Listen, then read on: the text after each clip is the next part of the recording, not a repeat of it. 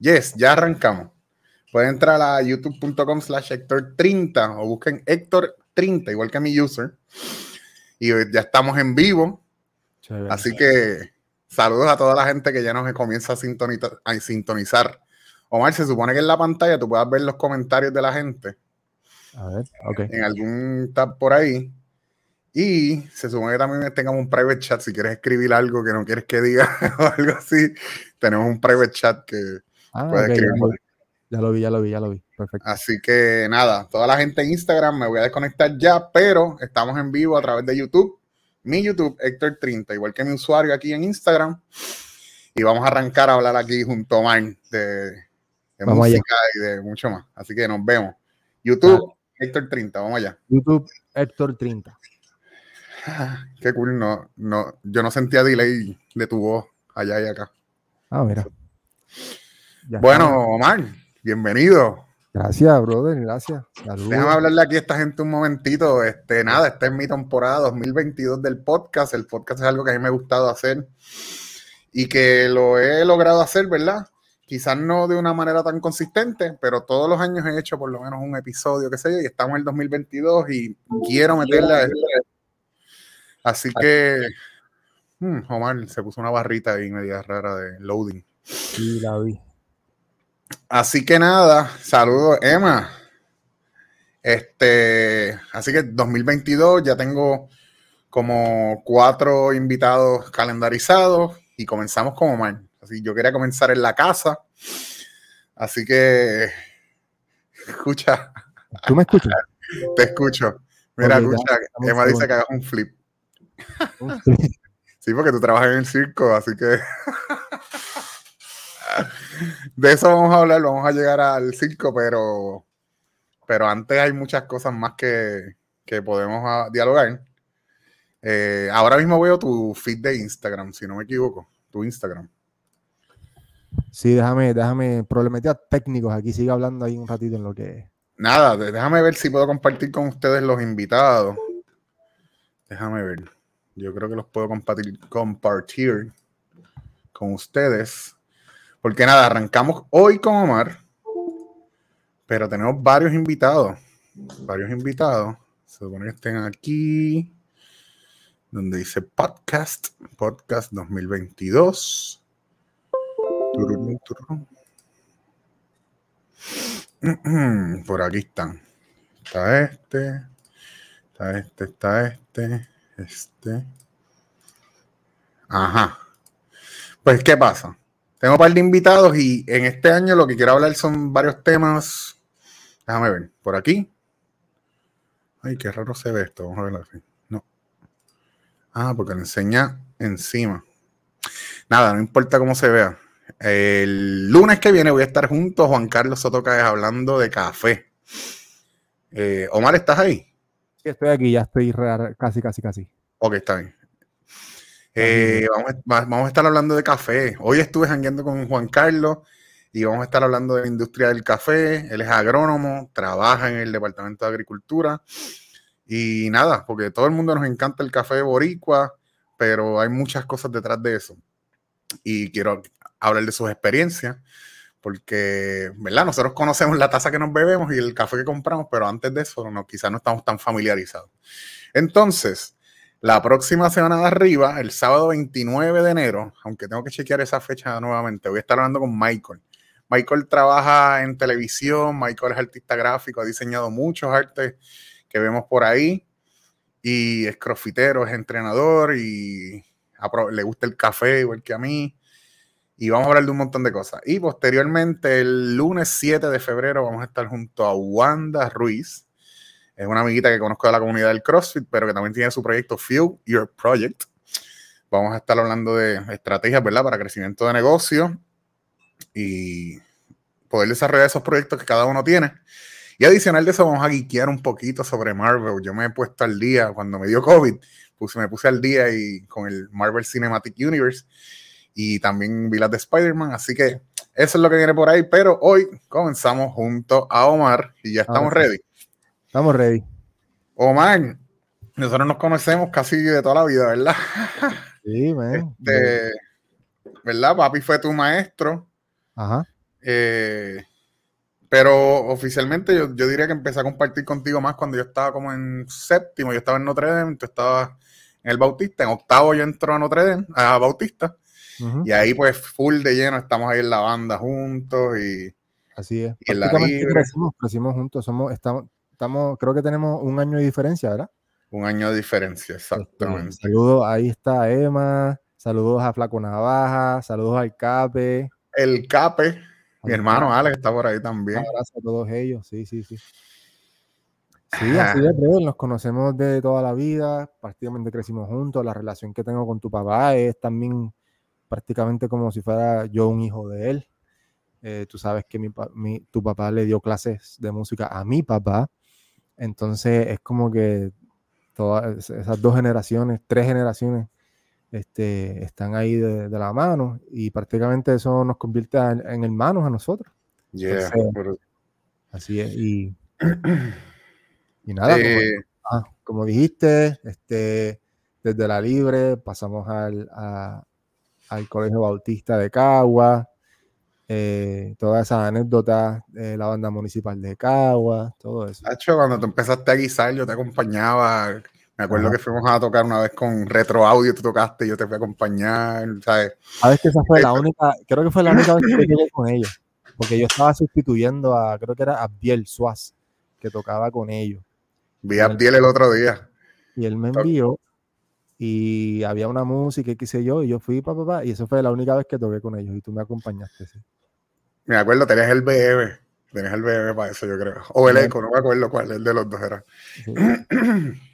Mira, Omar, pero yo quería ir un poquito más para atrás, ¿verdad? Porque sí sé, ¿verdad? Que tu padre eh, también es músico, ¿verdad? Que tenemos eso que lo heredamos, ¿verdad? En la sangre. Pero, ¿en qué momento tú comienzas en la música como tal? ¿Y en qué momento decides la trompeta y por qué trompeta? eso es algo que nunca hemos hablado. Pues fíjate que el... voy a empezar que el porqué de la trompeta. Y el porqué de las trompetas es que no hay, no hay ninguna razón el por qué yo okay. ok, genial. Honestamente, porque mi papá es saxofonista. Ajá. Entonces, es como que, ves, tu papá es saxofonista, se supone que tú también toques saxofón, ¿entiendes? Eso es lo que la gente quizás piensa. Pero, pero no, yo, yo me acuerdo que yo empecé a lo, como a los seis años, me acuerdo que mi papá, eh, pues sea, conocía a muchos de, pues a 30 y a muchos de los maestros de la Libre. Y entonces en, en Caguas, que es la ciudad de donde tú y yo somos, Puerto Rico, pues está el, estaba el, ¿cómo se llamaba? en, el pueblo, donde estaba el coro de niños y todo eso. Eh, bueno, estaba el talleres, estaba talleres y sí, los talleres de, de folclore, donde, donde, está, donde baila el ballet folclórico, donde estaba el coro de niños, no me acuerdo cómo se llama. Bueno, el departamento de cultura, pero también estaban los talleres que eran, más clases. Municipal, sí. Bueno, pues eh, yo me acuerdo que Anestel, la maestra Anestel, que es la, la, mamá de, esta muchachita, ¿cómo se llama? Se olvidó el nombre. Eh, Ana Isabel. Ana Isabel, que muchos de ustedes quizás la, conocen. También la vimos crecer. Salió, eh, salió en hace poco en West Side Story. West Side Story. Sí. Bueno, pues la mamá de ella era la directora del coro de niños de Caguas. Y yo me acuerdo que pues mi papá la conocía a ella, conocía a su esposo Carmelo Acevedo, profesor de trompeta también. Y, y un día llegando yo de la escuela, mi papá me dice, vente, vamos, que te voy a llevar a, a, unas cosas, a unas clases de música o algo así, me dijo. Y yo, ¿qué? Y así mismo me llevó al coro de niños de Caguas con Anestel. Y yo, tenía como unos seis años por ahí. Y ese fue mi, primera, mi primer encuentro con la música. Fue el coro de niños de Cagua. Eh, y de ahí estuve unos cuantos meses y, pasé a, al, coro de campanas, que también estaba ahí. Y de ahí pasé eh, al coro de flautas dulces, que estaba ahí también. Y no es hasta los ocho años que entonces comienzo en la libre como tal. Comienzo con solfeo, con, con, clases de teoría, todo eso. Y quizás como unos cuantos meses luego de eso, antes de que se acabara ese año escolar, el director de la Escuela Libre de Música de Caguas, eh, Julio César Ortiz, Yeah. eh, me dice y me, me- me pregunta, voy a tratar de imitarlo como él hablaba, ¿no? Mira, eh, tú, tú ya estás como casi listo para coger un instrumento. ¿Qué instrumento quieres tocar tú? Y, y me acuerdo que eso fue así en, en la- en una de las plazoletas de la Libre. Ese momento Ajá. nunca se me olvida. bien informal. Ortiz era bien informal. Así. De hecho, que como que me pasaba por el lado y me, me habló. ¿Qué instrumento tú quieres tocar? Y yo, pues no sé, la trompeta. Así, de una trompeta. Ah, pues déjame hablar con alguien para que te dé una trompeta. Y algún profesor me dio una trompeta usada, viejísima, que los pistones no le bajaban, tú sabes, una cosa viejísima así. Y yo, ¿qué? ¿Qué? ¿Qué sé yo? Me la llevé para para casa de mi abuela con mi papá y qué sé yo. Y así experimentando, así. Nadie me dijo, eh, no, no, él no me dijo, ábrela, mira, aquí se pone el dedo este, ¿no? Como que experimenté y yo como que, wow, así, abrí una caja de tesoro. Y no, no me salía nada, y qué sé yo, y así fue que yo comencé este, con la trompeta. Qué brutal. ¿Y, ¿Y él mismo te asignó el maestro? O quizás tu papá hizo el contacto con papi, ¿no te acuerdas? Sí, me acuerdo de esto, y esto es la, este, esta es la, la historia mía con lo, con, pues, comenzando. Me acuerdo que Ortiz me llevó donde Carmelo Acevedo. Ok. Carmelo Acevedo fue mi primer, primer, primer maestro de trompeta en la libre, este, que es el esposo de Anester, eh, Ujú. eh, ma- eh, padre de Ana Isabel. Y él me dio las primeras clases de trompeta. Ok. Y, y creo que fueron unos meses de ajuste hasta que yo pasé a estar con, con tu papá, con 30, que, que también fue, que también, o sea, me, me- me agarró de, de mis comienzos. Yo estuve Ok. con Carmelo unos cuantos meses y fue una cuestión de logística y que cambié con, con 30. Y 30, Qué bueno. pues, con 30 estuve todos Por esos años. Brutal. Mano, y en todo esto, en todo esto, mira, me acuerdo un par de cosas del colegio, por ejemplo. Eh, me acuerdo que nosotros hicimos la banda, la CBC Band, que tocábamos en los talent show o lo que fuera, pero era para hacer esos interludios y me, acuerdo que tocamos música de extraterrestre. De hecho, con un año que traíste incluso el bajista que tocó con nosotros. Este, par de historias chéveres de ahí del colegio. Pero ¿en qué momento tú decides que te ibas a dedicar a la, a la trompeta como tal? O como profesión quizás, o, o algo así. Contra, pues yo te puedo decir que que yo lo supe. Yo creo que estando uno o dos años ya de estudiar trompeta con, con tu papá, con 30, eh, yo, yo de- o sea, descubrí que tenía una facilidad para tocar la trompeta y para la música como tal, en cuanto a lo que es la, la teoría de la música y todas esas cosas, el solfeo. Y desde, desde esa temprana edad yo me acuerdo que, que me, a mí como que me gustaba la lectura de música. La lectura, este, y empecé, y empecé a desarrollar una buena lectura a primera vista. Y se me empezó a facilitar el estar en las bandas y eso, pero era por eso. Yo, creo que por ahí fue como mi, mi primer fuerte, fue la lectura. Y, y, y no sé, es como que algo que, que tú sientes como que, wow, yo soy, yo soy, yo creo que soy bueno en esto y me falta mucho, pero creo que si le meto a esto, si le meto pues, estudio y todo, me puedo dedicar me puede ir bien. Y Y- este, Antes de, antes de graduarte ya habías guisado por ahí, aunque espérate, habías hecho labores musicales profesionales eh, antes de graduarme de, de cuarto de, año. de, ajá, de high school. Sí, sí, yo, yo empecé. Mano, yo tengo unas historias que a lo mejor no pueda contar acá. pues esta vez por las que se puedan contar o, o omitimos detalles.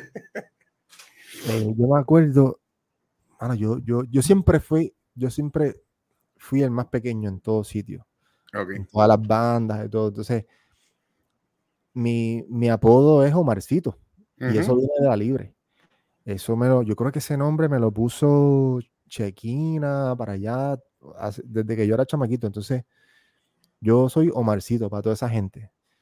Para todo el mundo de conservatorio, para, toda la gente que, eh, bueno, no del conservatorio, de, de, la libre, de la libre, los que crecimos musicalmente, yo soy Omarcito y era por eso, porque yo siempre era el más pequeño en, pues, en, todo, en todas las agrupaciones y todo. Y yo me acuerdo que desde los quizás 14, 15 años, yo comencé a guisar, este, a, tocar bailes así. Ok.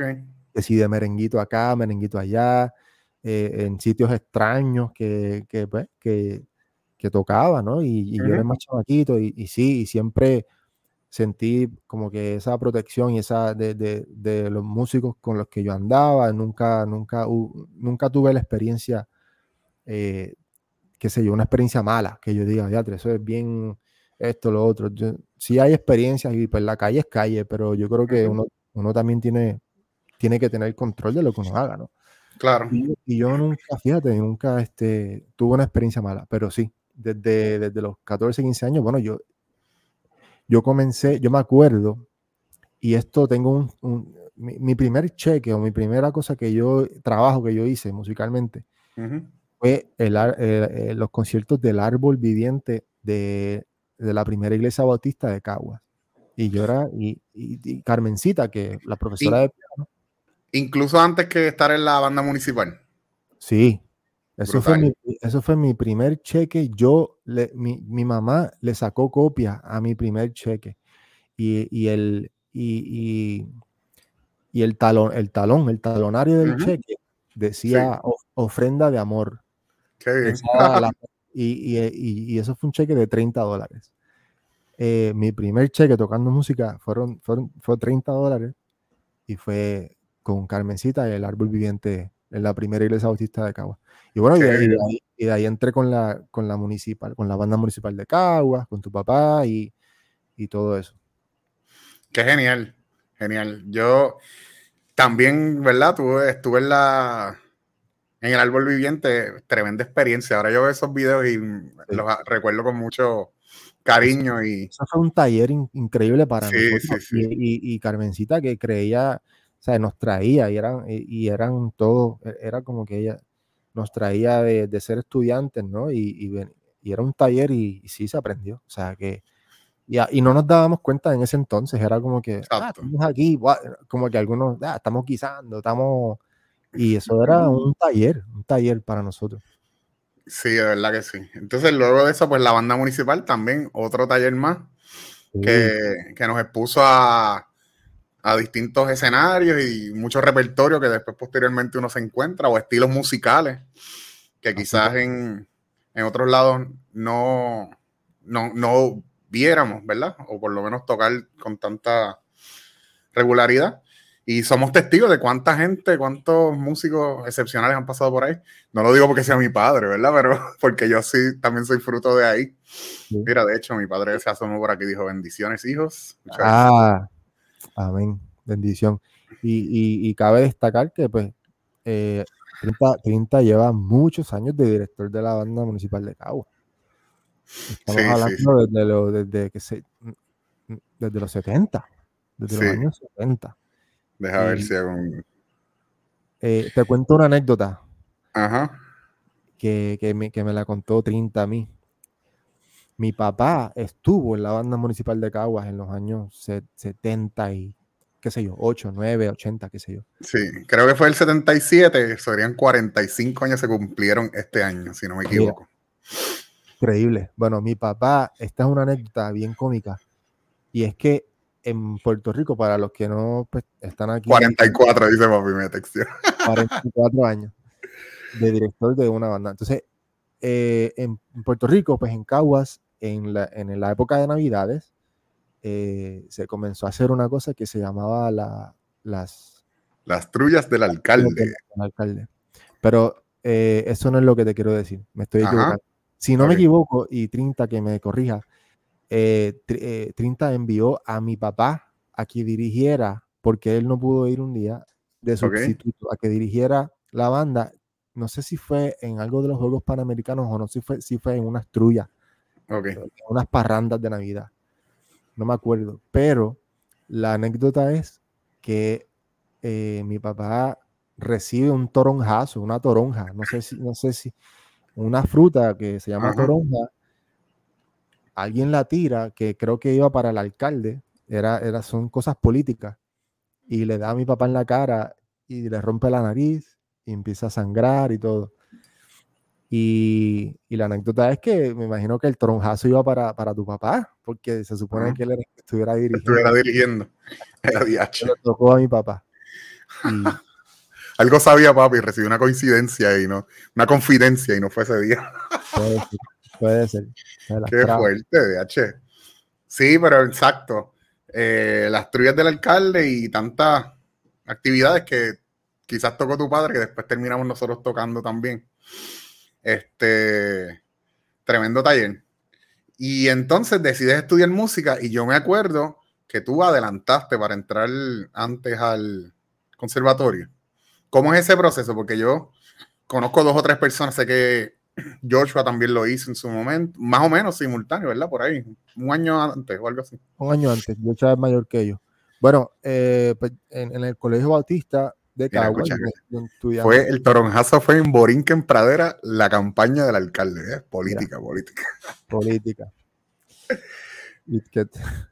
bueno, entonces eh, yo estaba estando en el Colegio Bautista de Caguas, me acuerdo que se me acerca uno de los directores académicos, Johnny, y, y, me, y me dice que si me interesaba eh, adelantar un grado para, porque él sabía de mi, de mi, interés en la música y me interesa irme a la universidad, al conservatorio de música y posteriormente quizás a Estados Unidos. Eh, y me, me, hace el acercamiento también porque pues, yo también tenía buenos grados en la escuela, o sea, yo quizás podía hacer ese proceso sin que me afectara nada académicamente.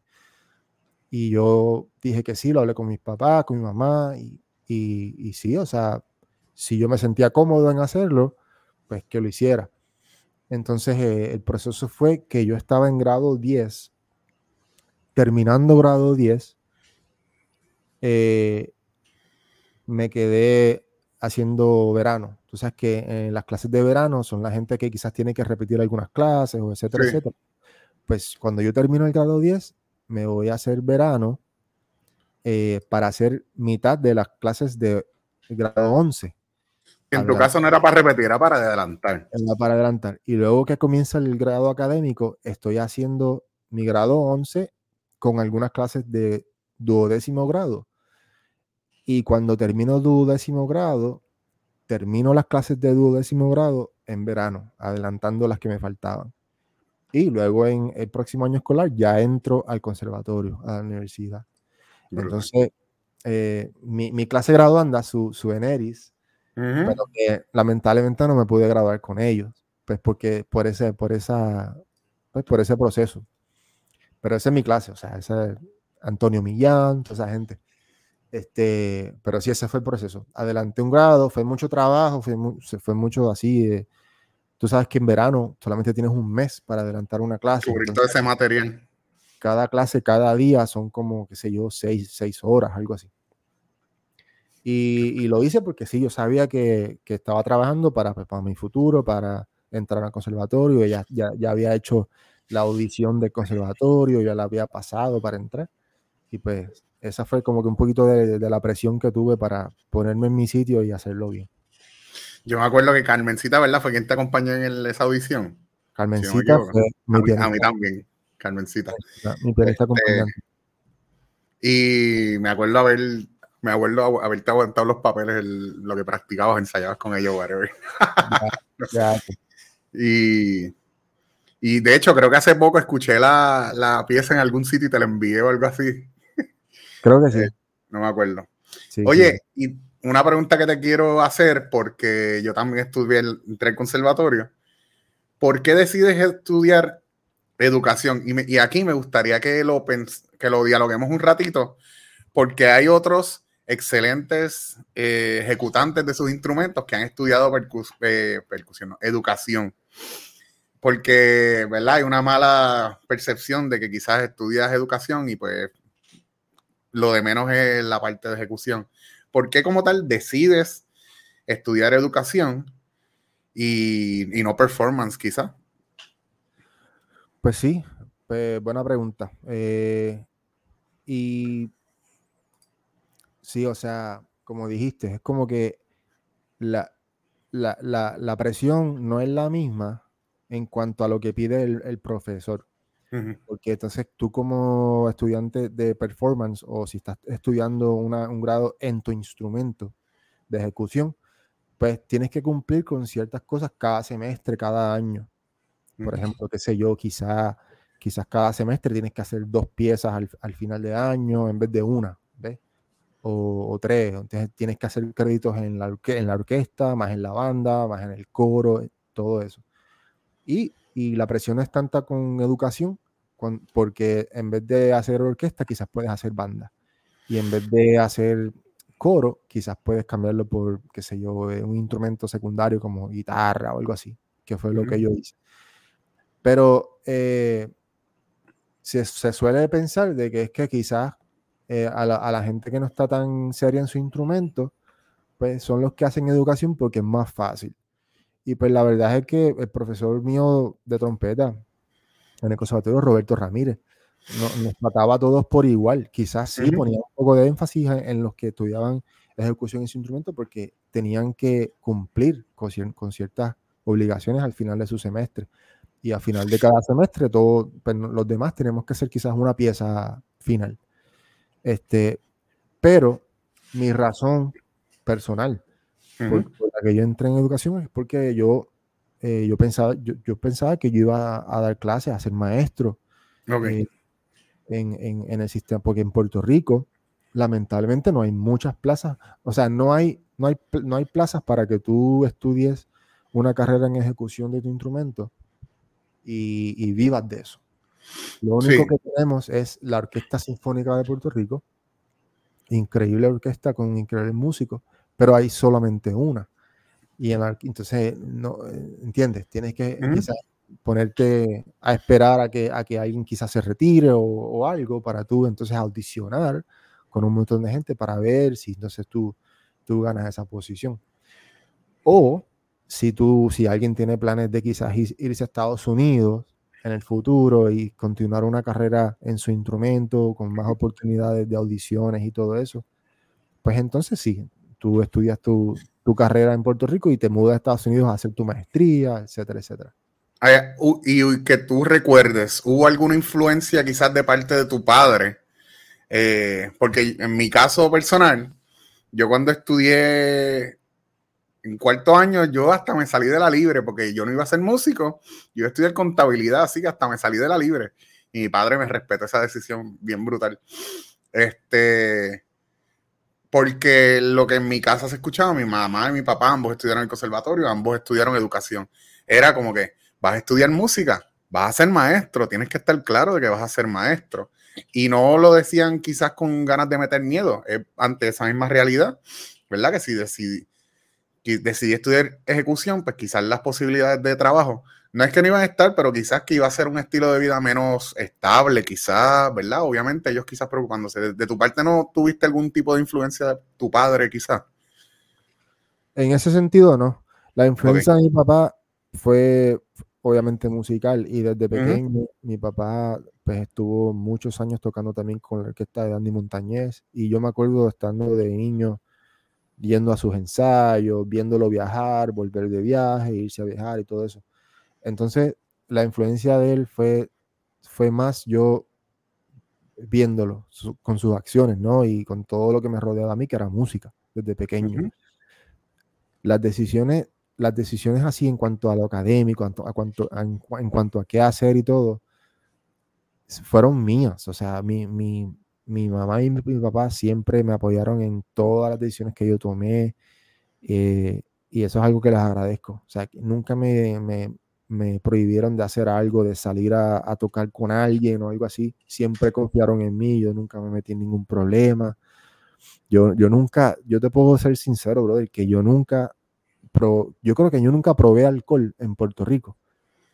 Eh, hasta que yo me, me, fui a, a, vivir a Estados Unidos, que, pues, que que vivía solo y quizás comencé, qué sé yo, a probar vino aquí o algo así.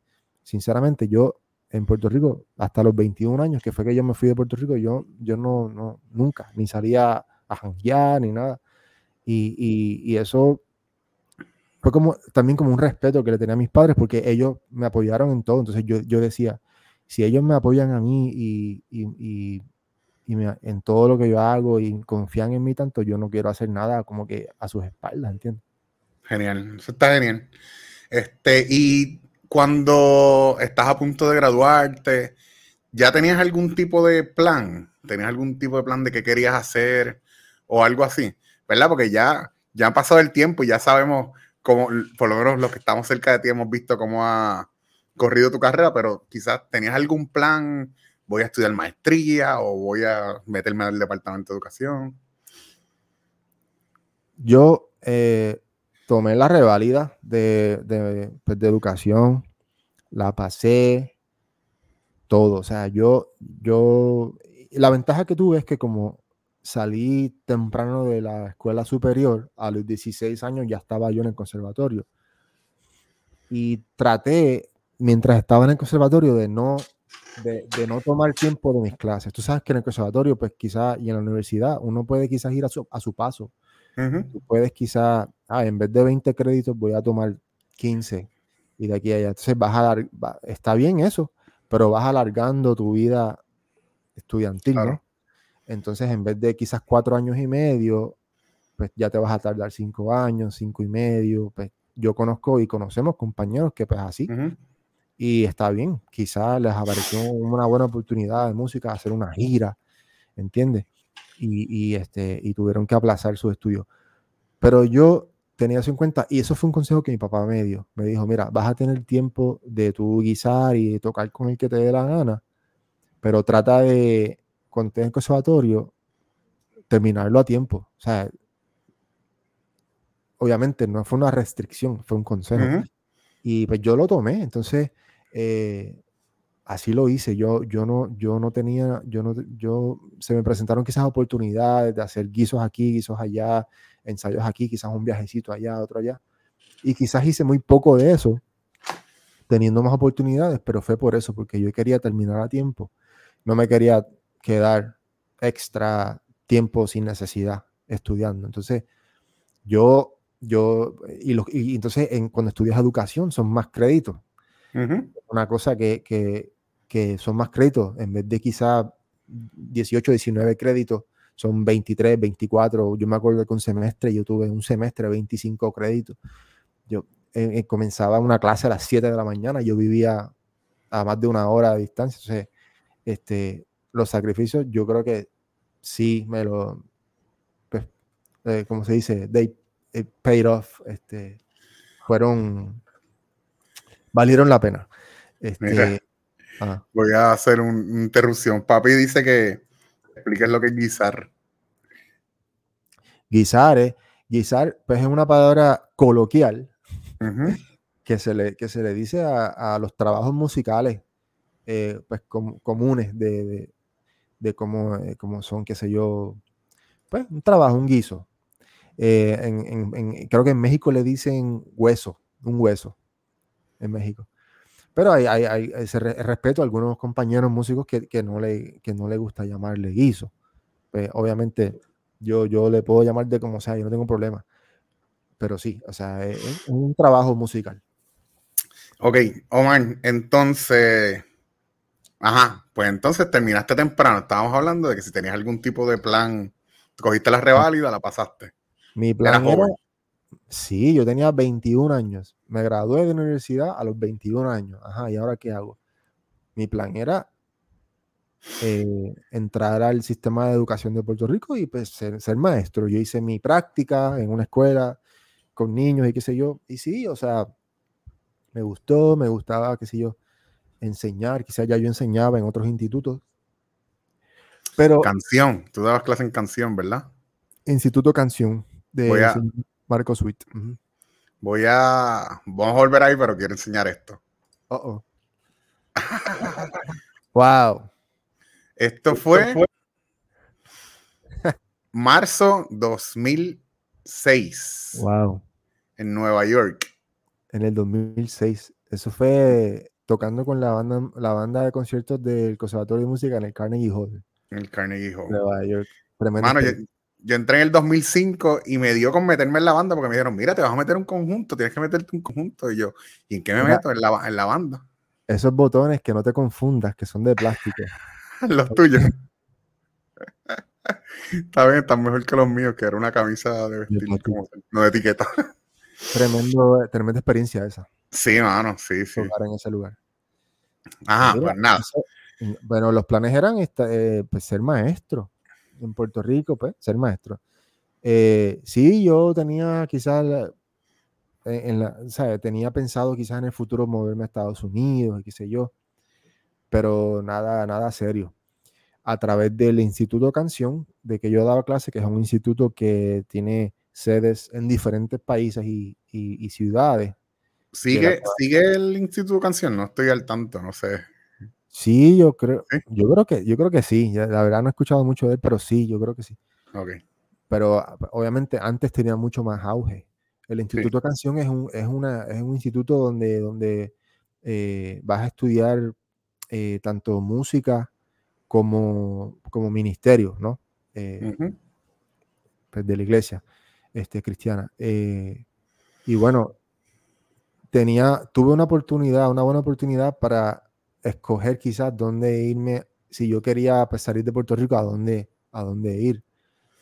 Eh, el director de, esa, de ese instituto globalmente en ese entonces, eh, el señor Esteban Vázquez. Yes. El tremendo tipo. Y él, pues, me acuerdo que me dijo, mira, tú terminaste tus estudios, eh, ¿dónde quisieras tú irte? Tenemos instituto eh, aquí, tenemos instituto allá, en México, en Houston, Texas, tenemos un instituto en Buenos Aires, Argentina. Bueno, yo ya había viajado a Buenos Aires, Argentina, había visitado el instituto.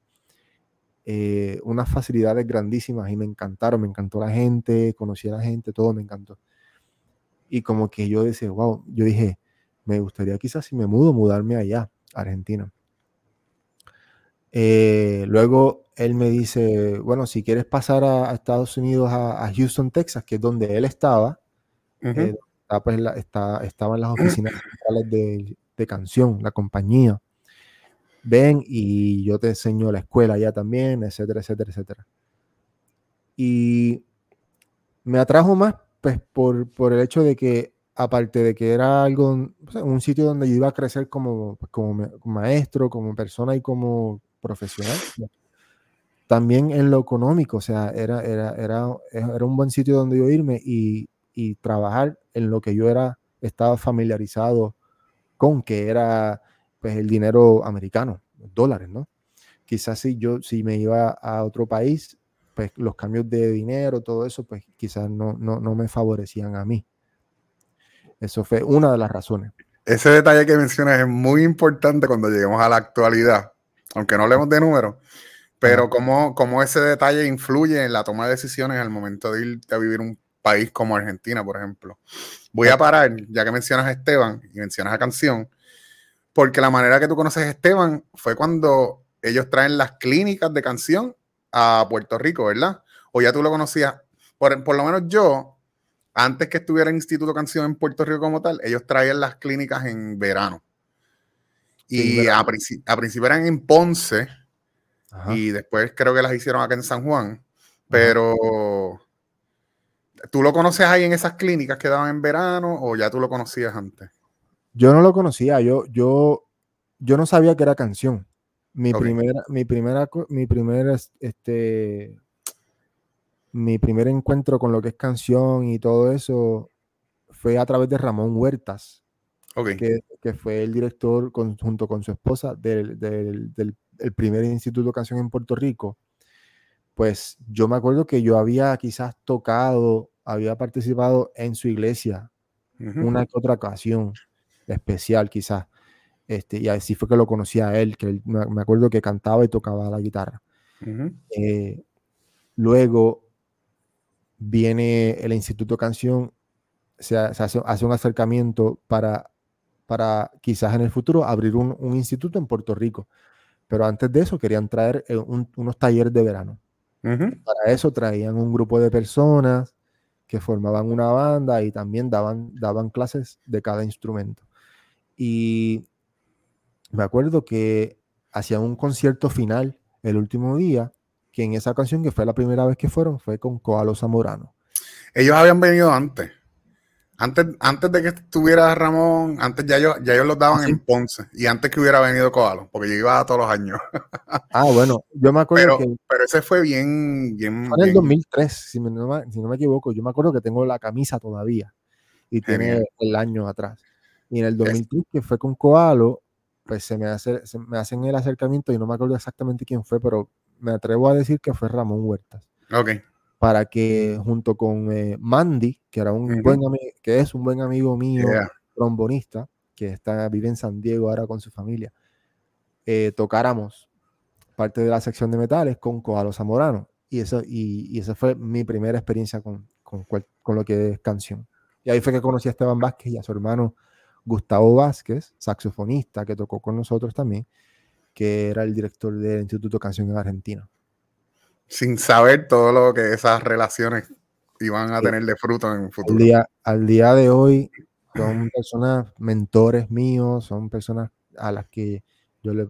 Son, personas muy especiales que con las que he compartido mucho, mucho de mi vida personal también.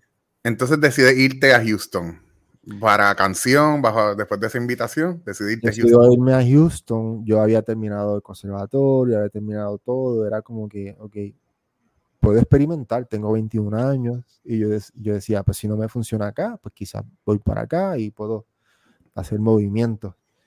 Eh, me voy a, a, Houston, Texas y me encuentro con Esteban y él me da un tour por, por las facilidades del Instituto de Canción allá, otras facilidades grandísimas, con mucha gente bonita y qué sé yo. Conozco las facilidades de, de canción, la compañía, todo eso. Estoy como una semanita allá eh, luego de eso, pues tenemos unas conversaciones, yo también hablo con mi mamá, le pido unos consejos, ¿qué hago? Me siento bien, mira esto, papá, me ofrecen esto, puedo empezar a trabajar y eso. Y sí, fue como que un apoyo, hazlo, si te sientes bien, pues dale, hazlo. Y gracias a Dios me, me, me, fue bien en esos primeros meses, porque lo que yo fui a hacer fue a, a ser maestro del Instituto Canción. Eso fue en enero del 2007. Cuando haya, tú trabajabas acá en Puerto Rico, trabajaste en Starbucks. Cuando fuiste allá, ¿te fuiste también y trabajaste allá en algún momento? Yo, parte de mis estudios universitarios, pues tuve un, eh, eh, un, trabajito pues, part-time, tiempo parcial, en, un, en una cafetería Starbucks en San Juan. Entonces, hasta el final estuve ahí. Eh, ¿qué pasa? Yo me mudo allá a Estados Unidos y yo dije, déjame, tengo que tener todo listo, no sé, o sea, quizás no sé cómo voy a hacer aquí, cómo voy a hacer acá. Ahora tengo que yo vivir, la primera vez que yo vivo solo en mi vida, que voy a pagar renta, que voy a pagar mis cosas. Entonces yo le digo a la gente de Starbucks en Puerto Rico, ¿ustedes creen que me puedan ayudar a hacer como un tipo de transfer y, y eh, para yo irme a trabajar a un Starbucks de allá de Estados Unidos, a Houston, Texas? Y esa gente me ayudó y sí, comencé a, a, trabajar un tiempo parcial en Starbucks en Houston, Texas también. Yo hace poco en, un podcast estaba escuchando, alguien llamó de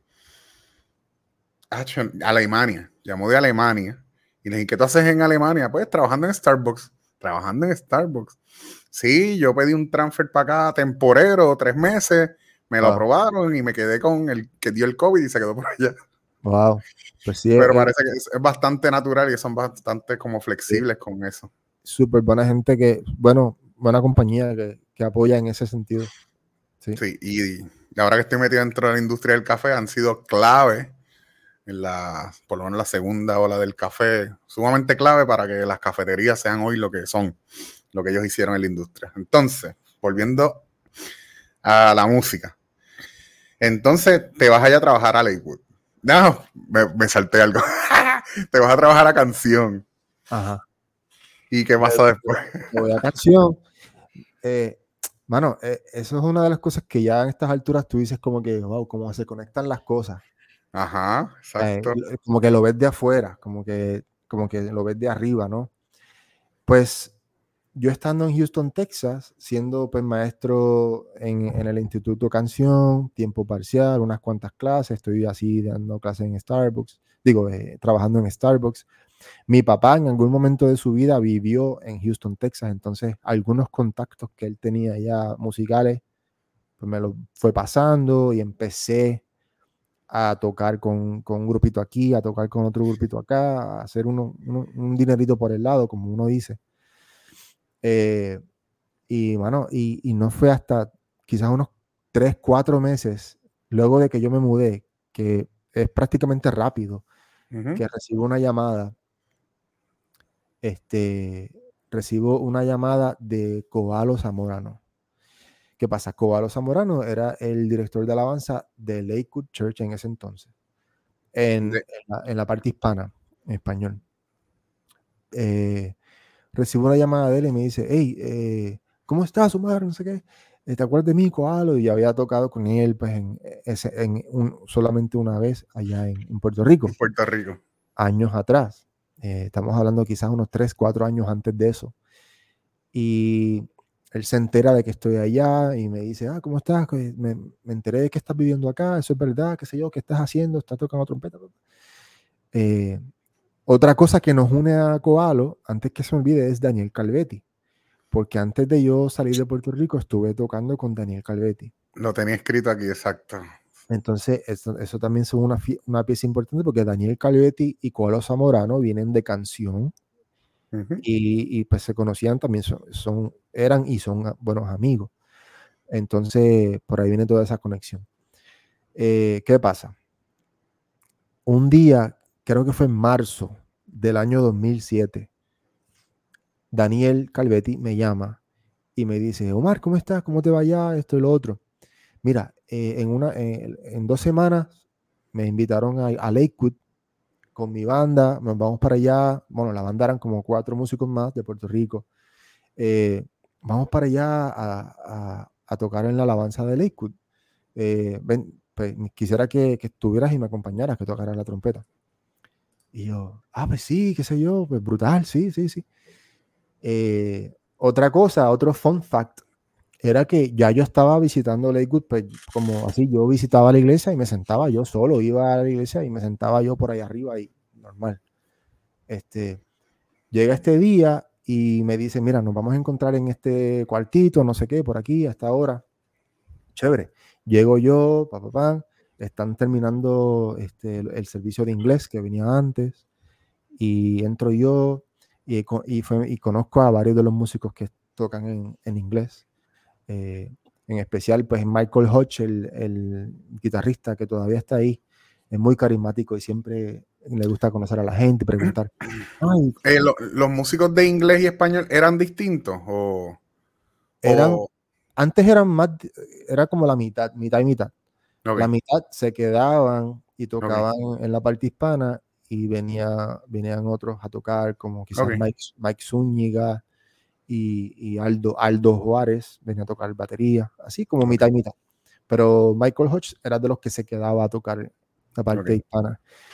Pero ese día nadie iba a tocar, solamente la banda de Daniel Calvetti. De Daniel, exacto, exacto. Yo llego con mi trompeta, así, qué sé yo. Ay, sí, yo sí, sí, yo voy a tocar con, con Daniel Calvetti, que va a tocar ahora, qué sé yo. Ah, sí, y, y, vives en Puerto Rico. No, no, yo me acabo de mudar acá hace, hace poco, hace unos meses. Ah, sí, que toca trompeta. Ah, esto, lo otro. Ah, wow. Ah, pues mira, tienes un número de teléfono, qué sé yo, Michael Hodge. Sí, sí, sí, aquí está mi número de teléfono, normal. Ah, chévere, ok, gracias, gracias. Wow, que les vaya bien, no sé qué. Tocamos ese día, experiencia increíble, mi primera vez tocando ahí en Lakewood, pues, una iglesia súper grandísima, 16.400 sillas tiene ese auditorio. Eh, pues increíble. Se acaba, normal, bla, bla, bla. Sigo con mi vida normal, estoy en Starbucks, estoy en canción, estoy aquí, estoy allá. Y como a la, a la semana y media o algo así, recibo una llamada de un número pues que yo no conocía. Y era Michael Hodge. Hey, Omar, it's Michael Hodge, remember me? El guitarrista de Lakewood, no sé qué, papá. Ah, sí, sí, ¿cómo está? Bien, bien, bien oye, buen, buen, trabajo, vimos algunos de los videos de, Daniel Calvetti acá tocando, toca muy bien, no sé qué. Oye, estábamos pensando, pues si, no sé qué tienes este miércoles, si podías venir a tocar este, en el servicio del miércoles de la iglesia con nosotros. Y esas fueron las palabras de él. Me acuerdo, yo estaba yo estaba en, en mi apartamento allá, un apartamentito, y, y yo como que... Qué brutal. sí, sí, sí, súper tranquilo. Sí, sí, yo, yo, yo creo que sí. Ah, pues sí, pues mira, eh, te vemos aquí, llega, no sé, vestido de negro, no sé qué, como a las 5 de la tarde, comenzamos a ensayar y yo, ok, perfecto, ahí estaré, gracias. Engancho. ¡No! ¡Oh, my God! ¡No puede ser! Qué brutal. Llama a mi mamá. ¡Mami! No sé qué. Y yo como que no puede ser. Oh. Y qué sé yo, súper emocionado. Nada, yo, yo pensando que era una vez, una oportunidad. Ajá. Cool. Llego el miércoles. Esto es antes de la llamada de Koalo. No, esto es, de- esto- es después, en, e- en ese entonces más o menos. Ok, La pero. llamada- Porque la llamada de, de Koalo viene luego de lo de Daniel Calvetti. Ok, Cuando llama Michael Hodge, antes de llamarme, habla con Ok. Koalo para preguntarle sobre mí, para pregun- porque ya yo tenía experiencia con Koalo, quizás. Claro. Y le pregunta sobre mí, como este muchacho, tú lo conoces, bla, bla, bla. O sea, no iban a llamar como que alguien que hacía el garete a invitarlo a tocar el miércoles, ¿entiendes? Sí, claro. como, como que ya habían hablado de mí y él le había preguntado a Koalo. Y eso pasa. Llego el miércoles como a las 5, yo así con mi trompeta, así súper nervioso, nervioso.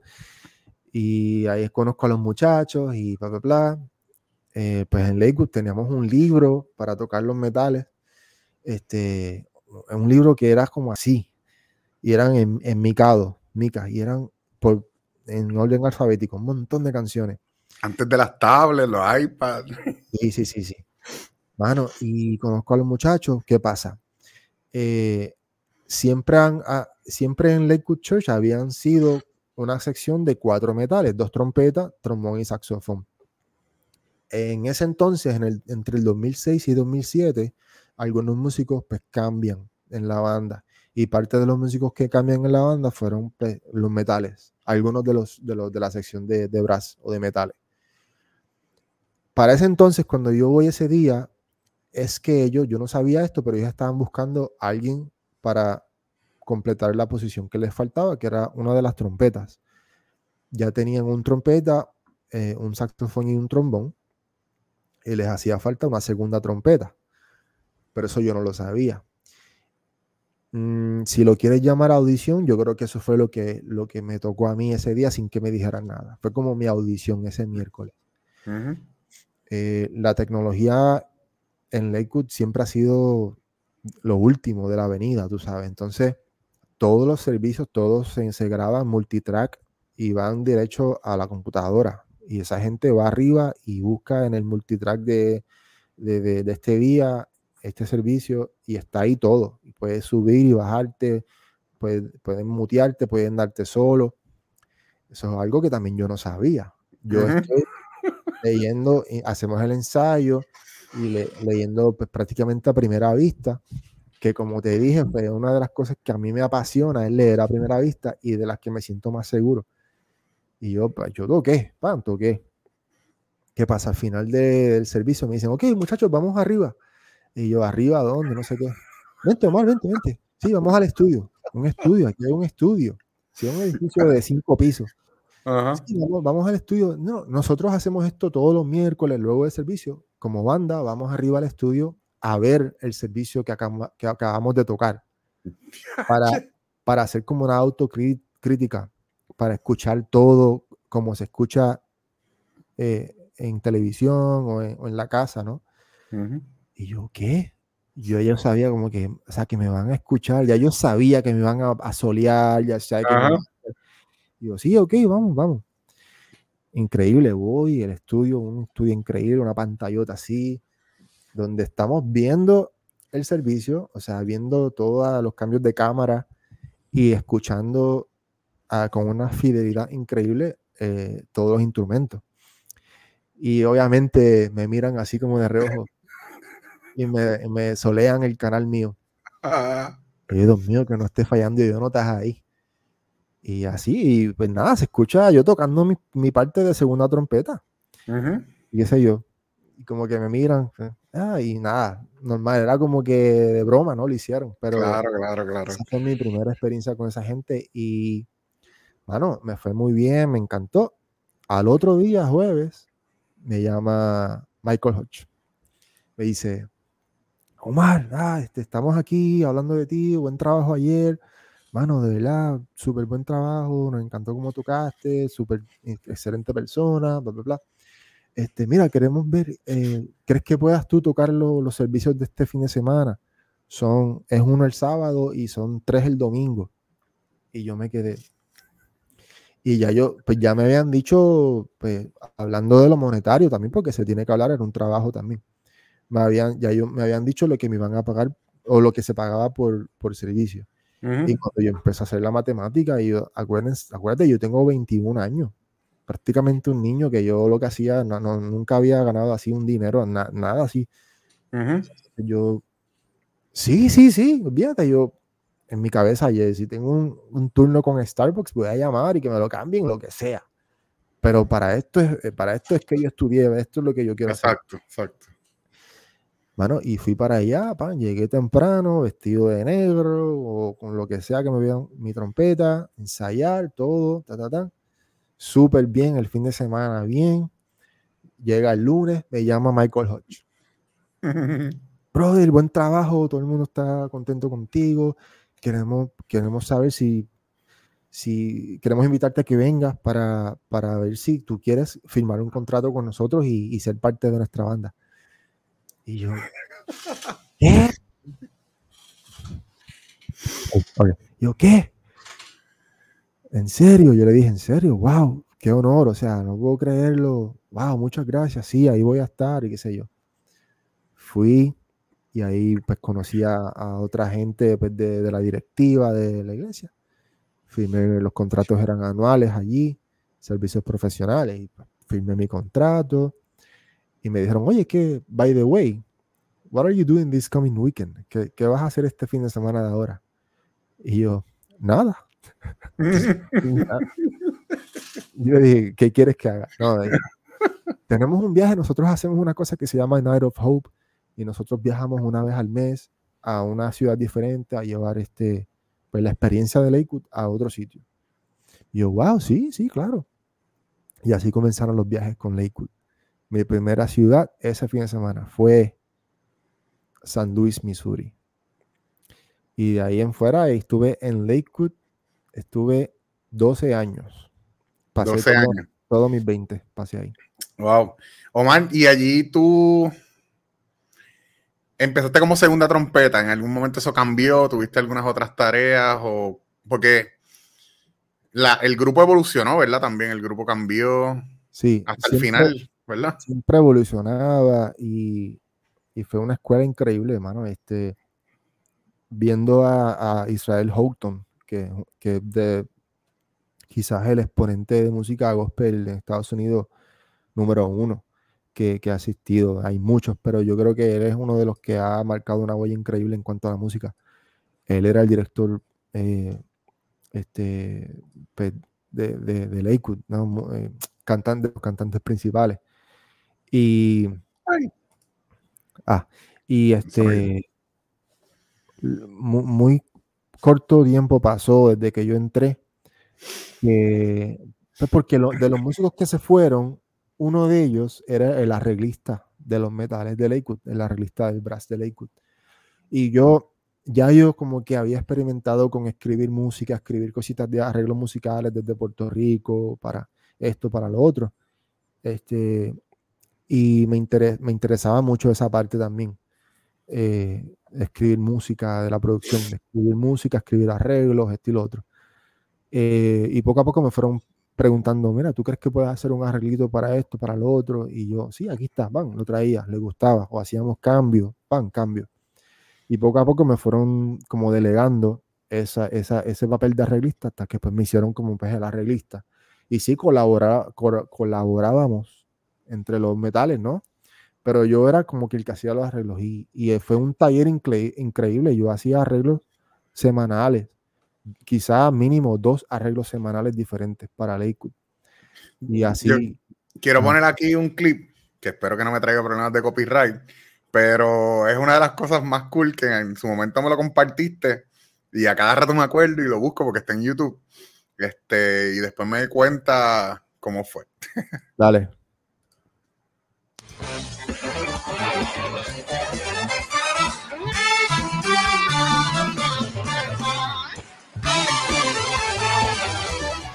Se peinado.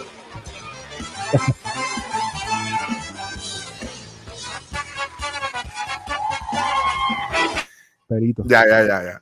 Ok.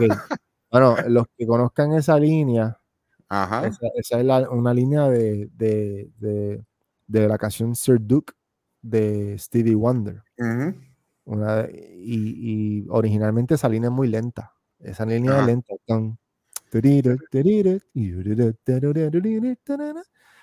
Esa era una de las ideas que siempre eh, teníamos, así como que vamos a meter esto aquí, vamos a meter algo aquí, algo musical aquí, vamos a hacer algo diferente en esta canción, en este puente.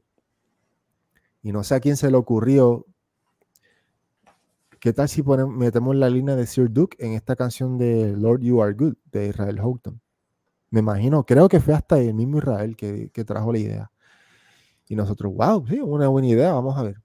Fíjate, pero que vamos a hacerla a doble tiempo o la hacemos al tempo porque la- el tempo es rápido. Sí. Este es el tiempo de, de You Are Good. Y yo dije, contra, si lo hacemos así rápido, va a ser pan. tarara, tarara, tarara, tarara, y Eso es imposible. Y luego hacerlo allá arriba pitado, hasta un fa sostenido. Para ese entonces ya, ya había como pasaba a ser eh, primera trompeta. en- Ujú. en- eso fue en el año 2012 o 2010, algo así. Y yo, wow. Si no, el doble tiempo era pa, parira, tarira, Ah. y lo, y lo ensayamos así, para que. Ajá. tratamos diferentes cosas. Ensayamos pa, parira, tarira, rara, tarara, pero era muy lento, muy aburrido. sí. Y eh, dijimos, vamos a, vamos a tratarlo así. El ensayo éramos de nada de nosotros, hacíamos lo que nos diera la gana, ¿entiendes? Nadie nos... Las primeras veces fue un revolú que no se entendía nada, hasta que lo fuimos amarrando. Y dijimos, bueno, nos atrevemos a hacerlo, sí, dale, vamos. Lo hicimos unas cuantas veces más, salió, vamos a meterlo. Y lo metimos, y eso... Y quedó. O sea, teníamos una oportunidad porque eso fue un servicio, ¿entiendes? Y lo, y lo hicimos, mano, y, y esa fue una de las buenas experiencias de, de, de, de crear, de crear. cosas que, cosas que pues, no se ven mucho ahora, lamentablemente. Pero Ujú. era, era un buen taller de crear y tratar cosas. Y adicional en la parte hispana, esta- estaba dirigiendo la, o por lo menos en algún momento lo dirigió Koalo, pero también Marcos tenía algo que ver con Leywood, ¿verdad? Sí, sí, Ma- Marcos era el, el, el pas- el pastor principal. Marcos De era el pastor de la área hispana y Koalo dirigí, director de adoración. Así es. Ok, ok. Sí, ¿Y el- cómo, cómo tú, me imagino que conectas ahí en la iglesia, no sé si antes de estar en la iglesia habías conectado con él, pero cómo pasas de quizás de la iglesia a, a tocar con él, con Marcos? pues eh, obviamente pues uno como, como que lo va conociendo, como que se va haciendo familiarizar con. Sabes que Marcos también mientras pastorea a veces se trepa y canta canciones, Ujú. sé yo, y interactúa eh, con, con músicos y con la banda. Eh, también lo conocí en las oficinas de canción, porque yo también Exacto. eh, trabajaba, un tiempo trabajé en las oficinas de canción, donde Ok. él tenía su oficina. Trabajé ahí con el señor Alfonso Ortiz, quien era eh, su, su, pues, su mano derecha y el que le llevaba la, la agenda y todo eso. Este, y bueno, sí lo fui conociendo poco a poco y todo. pues, pues, sabía que yo- lo que yo hacía, sabía que era músico, sabía que era, pues obviamente estaba en, en Lakewood, todo eso. Eh, y para ese entonces él tenía su banda, que no tenía, no tenía metales. Sí, en, en los tiempos pues, de antes de eso, sí él tuvo pues, metales en su banda, hacía conciertos con conjuntos de metales, con todo eso. Pero un momento que ya su banda pasó a ser, pues, eh, e- era pura base eh, rítmica, ¿no? eh, piano, piano, teclados, bajo, batería y guitarra. Esa era su, banda. ¿Qué pasa? Que surgió el proyecto del 25 conmemorativo, que era conmemorando los 25 años de su carrera ministerial como cantante. Y obviamente, pues muchos de los hits o las canciones mucho más conocidas de él, de ese entonces, tienen sección de metales y todo eso. Y así fue que, se, que surgió el proyecto para eso. Se me hizo el acercamiento con el director de ese entonces, Roberto Prado, guitarrista, para ser parte pues, de la banda y de la producción, escribir algunos de los arreglos, hacer adaptaciones, todo eso, hacerme cargo de, de la sección de metales para ese concierto. Y ahí tuviste, ¿verdad? Tu participación también, ¿verdad? En algún momento hiciste un solo también y él hasta te nombra. Sí, hay una canción que se llama Te Amo, que la quiso hacer un poco así más, quizás como una balada jazz, tirando una balada jazz. Este, mira, eso fue uno de los, uno de los, no sé, en algún país. Este, él, y nada, fue una canción súper bonita. Era como el momento que yo estaba con él eh, al frente, ¿no? Haciendo el solo junto a él. Súper especial. Y, la gira, luego de eso, que no, luego que hicimos ese concierto en vivo, que fue también, eh, salió en DVD, hicimos la gira y la gira duró como unos dos años, pero fue una gira intensa. Fue, una gira, intensa de, de toda la semana, semanalmente, tres, cuatro conciertos para volver a Houston eh, a, a, seguir a hacer Lakewood el fin de semana. Ya, che, así que mucho, mucho trabajo ahí. Yo antes de, antes de eso, en algún momento él, él vino a Puerto Rico y me acuerdo que en esa ocasión Jonuel tocó con él. Me acuerdo que Jonuel tenía, creo que era, creo que era el concierto de Dios es bueno. Sí, eso es este, así. Yo, Jonuel tenía el pelo así bien crazy, en yo no, me, acuerdo no mucho recuerdo fue eso, pero sí me acuerdo que él fue el que hizo ese concierto, que también creo que, no sé si fue DVD, creo que también salió en DVD. Y, está en YouTube cualquier cosa. Ah, pues si lo quieren buscar. Y Jonoel va a ser relevante un poquito más adelante, que podemos ir, ¿verdad? Jonoel, Le, Lebron Millán, mi hermano. Jonoel, este, digo, Jonoel, es un excelente músico puertorriqueño y, hermano, pana, ¿verdad? Pero que digo que para efectos de la historia de, donde te encuentras ahora mismo, pues él tiene, él es parte clave, sí. parte de ese proceso.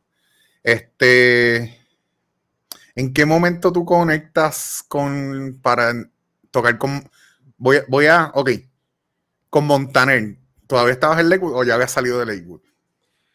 Con Ricardo Montaner, eh, no, yo estaba en Lakewood, pero ya eso fue ya más reciente.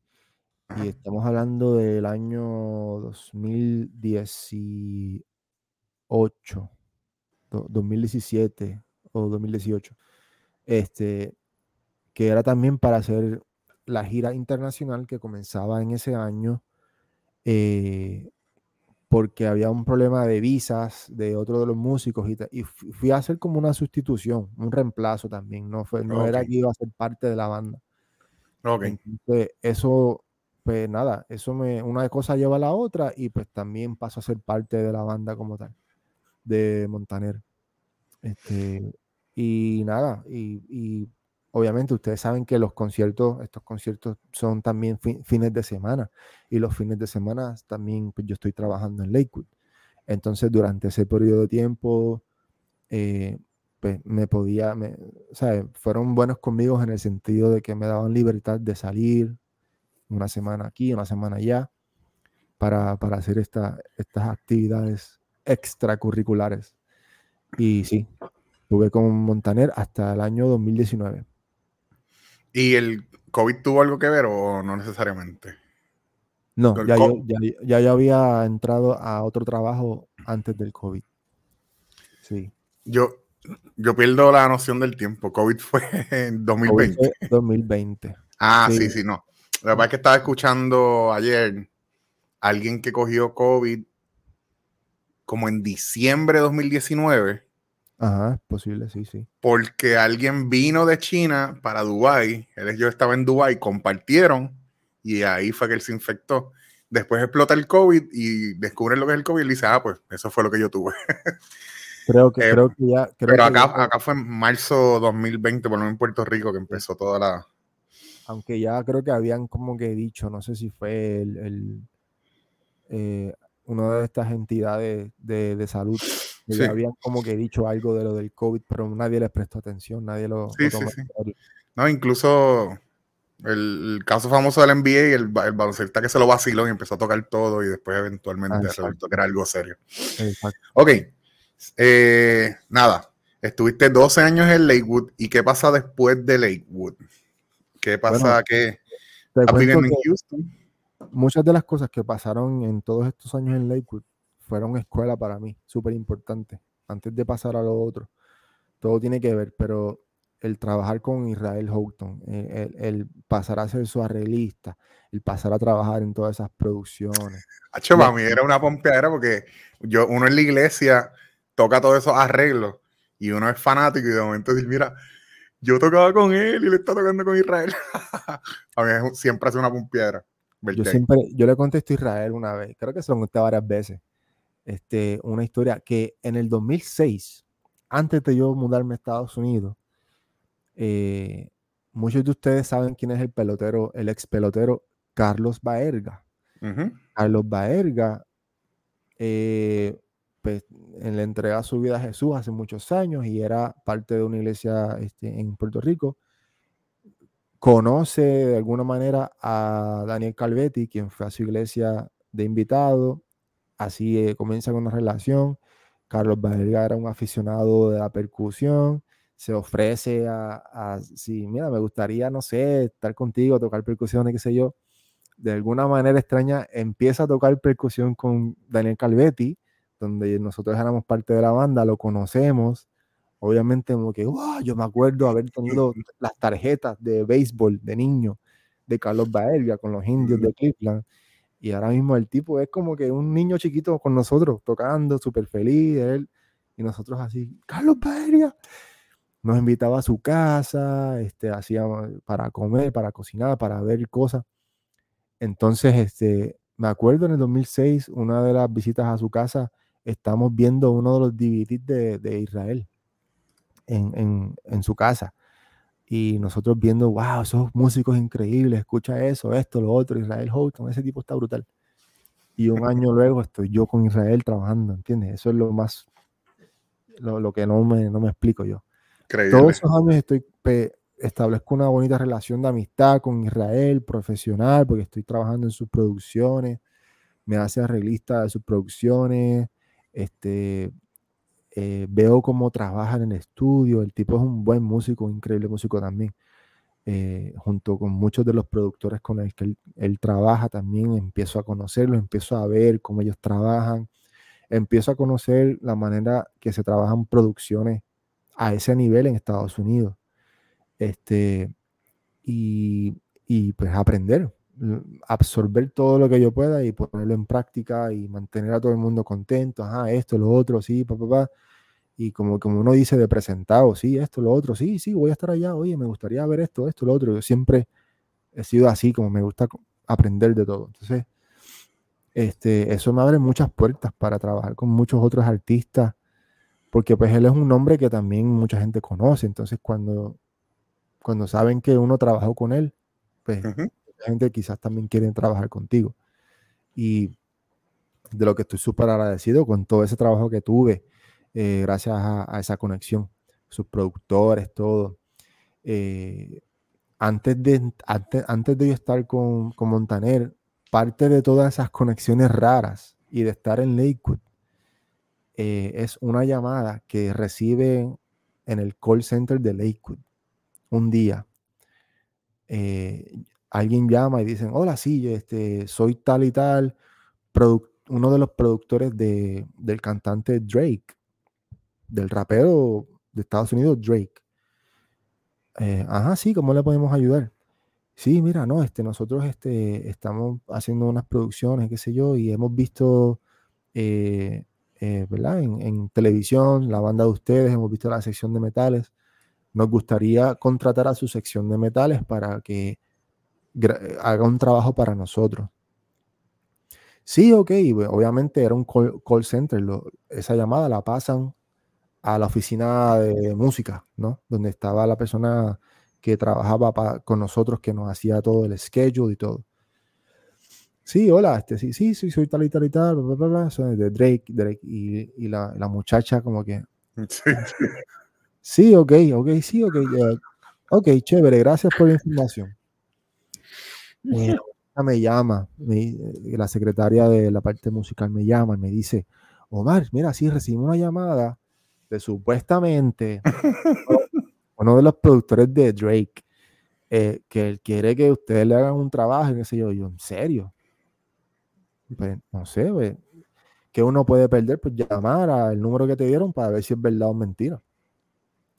Pues dale, yo llamo, pues, pues era como para hacer unos arreglos y grabar una cosa. Y pues yo llamo y, y hablé con uno de los tipos. Sí, se presentó y todo. Mira, este, eh, bla, soy esto de Drake. Estamos, sé que a lo mejor la llamada es muy rara, pero pues nosotros lo, vimos ustedes, llamamos a la iglesia, nos, nos, pusieron acá, bla, Y bueno, la cosa es que tenemos un proyecto, hay una canción de Drake que se llama Trophies, trofeos en inglés, de las primeras de las canciones viejas de él, que tienen una línea de metales. ¿Qué pasa? Que nosotros queremos hacer esta canción en vivo, pero queremos regrabarla y hacer los metales pues de verdad, porque los metales que habían utilizado no eran de verdad. Cuando la toquemos en vivo en los conciertos de Drake, queremos que suenen los metales de verdad y queremos pues, contratarlos. Dime, dinos cuánto es y qué sé yo. Nosotros les depositamos el dinero y ya ustedes hacen el trabajo. y yo, pues, dale, chévere. Yo dije, bueno, si es, voy a esperar que paguen primero para entonces uno hacer el trabajo, porque eh, es algo raro, como que no conoces a la persona. Y así fue. Entonces, bueno, es Drake. no, le vas, a cobrar como le cobras a Pancho Carequeso, ¿entiendes? Claro. Entonces, pues, bueno, pues vamos a cobrarle full, ¿sí? Como, como si estuviera. Mira, esto es lo que te va a costar cada músico, esto es lo que te va a costar el arreglo, y este es el tiempo de estudio perfecto, envíanos un invoice y te, y te depositamos hoy mismo. Y, brother, envié un invoice, depositaron el dinero completo ese mismo día. Le digo a los muchachos, muchachos, eh, los, había tenido en stand-by. Muchachos, el dinero está, vamos al estudio. Fuimos al estudio. La línea de metales de Trophies es de las cosas más sencillas que yo he hecho y de lo más que yo he cobrado. Esta es la línea pa pa pa pa pa pa pa pa pa pa pa pa pa pa pa nada más. Esa línea se repite 20 veces. Nosotros hicimos esa línea así como te la canté y le dimos copy paste. Pa pa pa pa pa pa pa pa nada pitado, nada fácil, unísono. Lo más fácil del mundo copy paste. Mira, aquí están los metales, dinos si está todo bien, si hay algo que cambiar. Mano, eso suena brutal. Trabajo hecho para Drake. Brutal. Una, una, una, anécdota, perdón si lo, lo hice largo, pero una anécdota súper super random de, que nos pasa. Sí, de, cómo este, eso mismo, eso, conexiones, network y devolver llamadas, porque quizá otra persona dice, Drake, el equipo de trabajo de Drake llamando a la iglesia por unos vientos.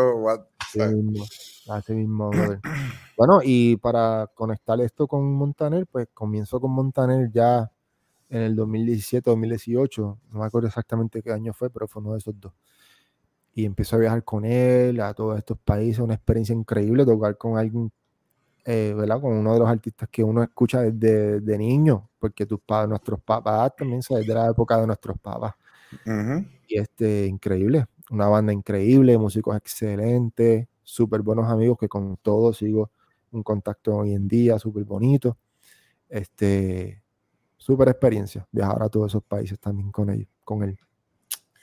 Omar, entonces, cuando estás con Montaner, ya no estás en Lakewood o sí sigues en. Ah, bueno. Sigo en Lakewood. sí, eh, exacto, sí, sí, me ah, dijiste que... Yo, yo termino en Lakewood en el año 2019, en, en, en enero 2019. Ok. O sea que estuve exactamente, exactamente 12 años.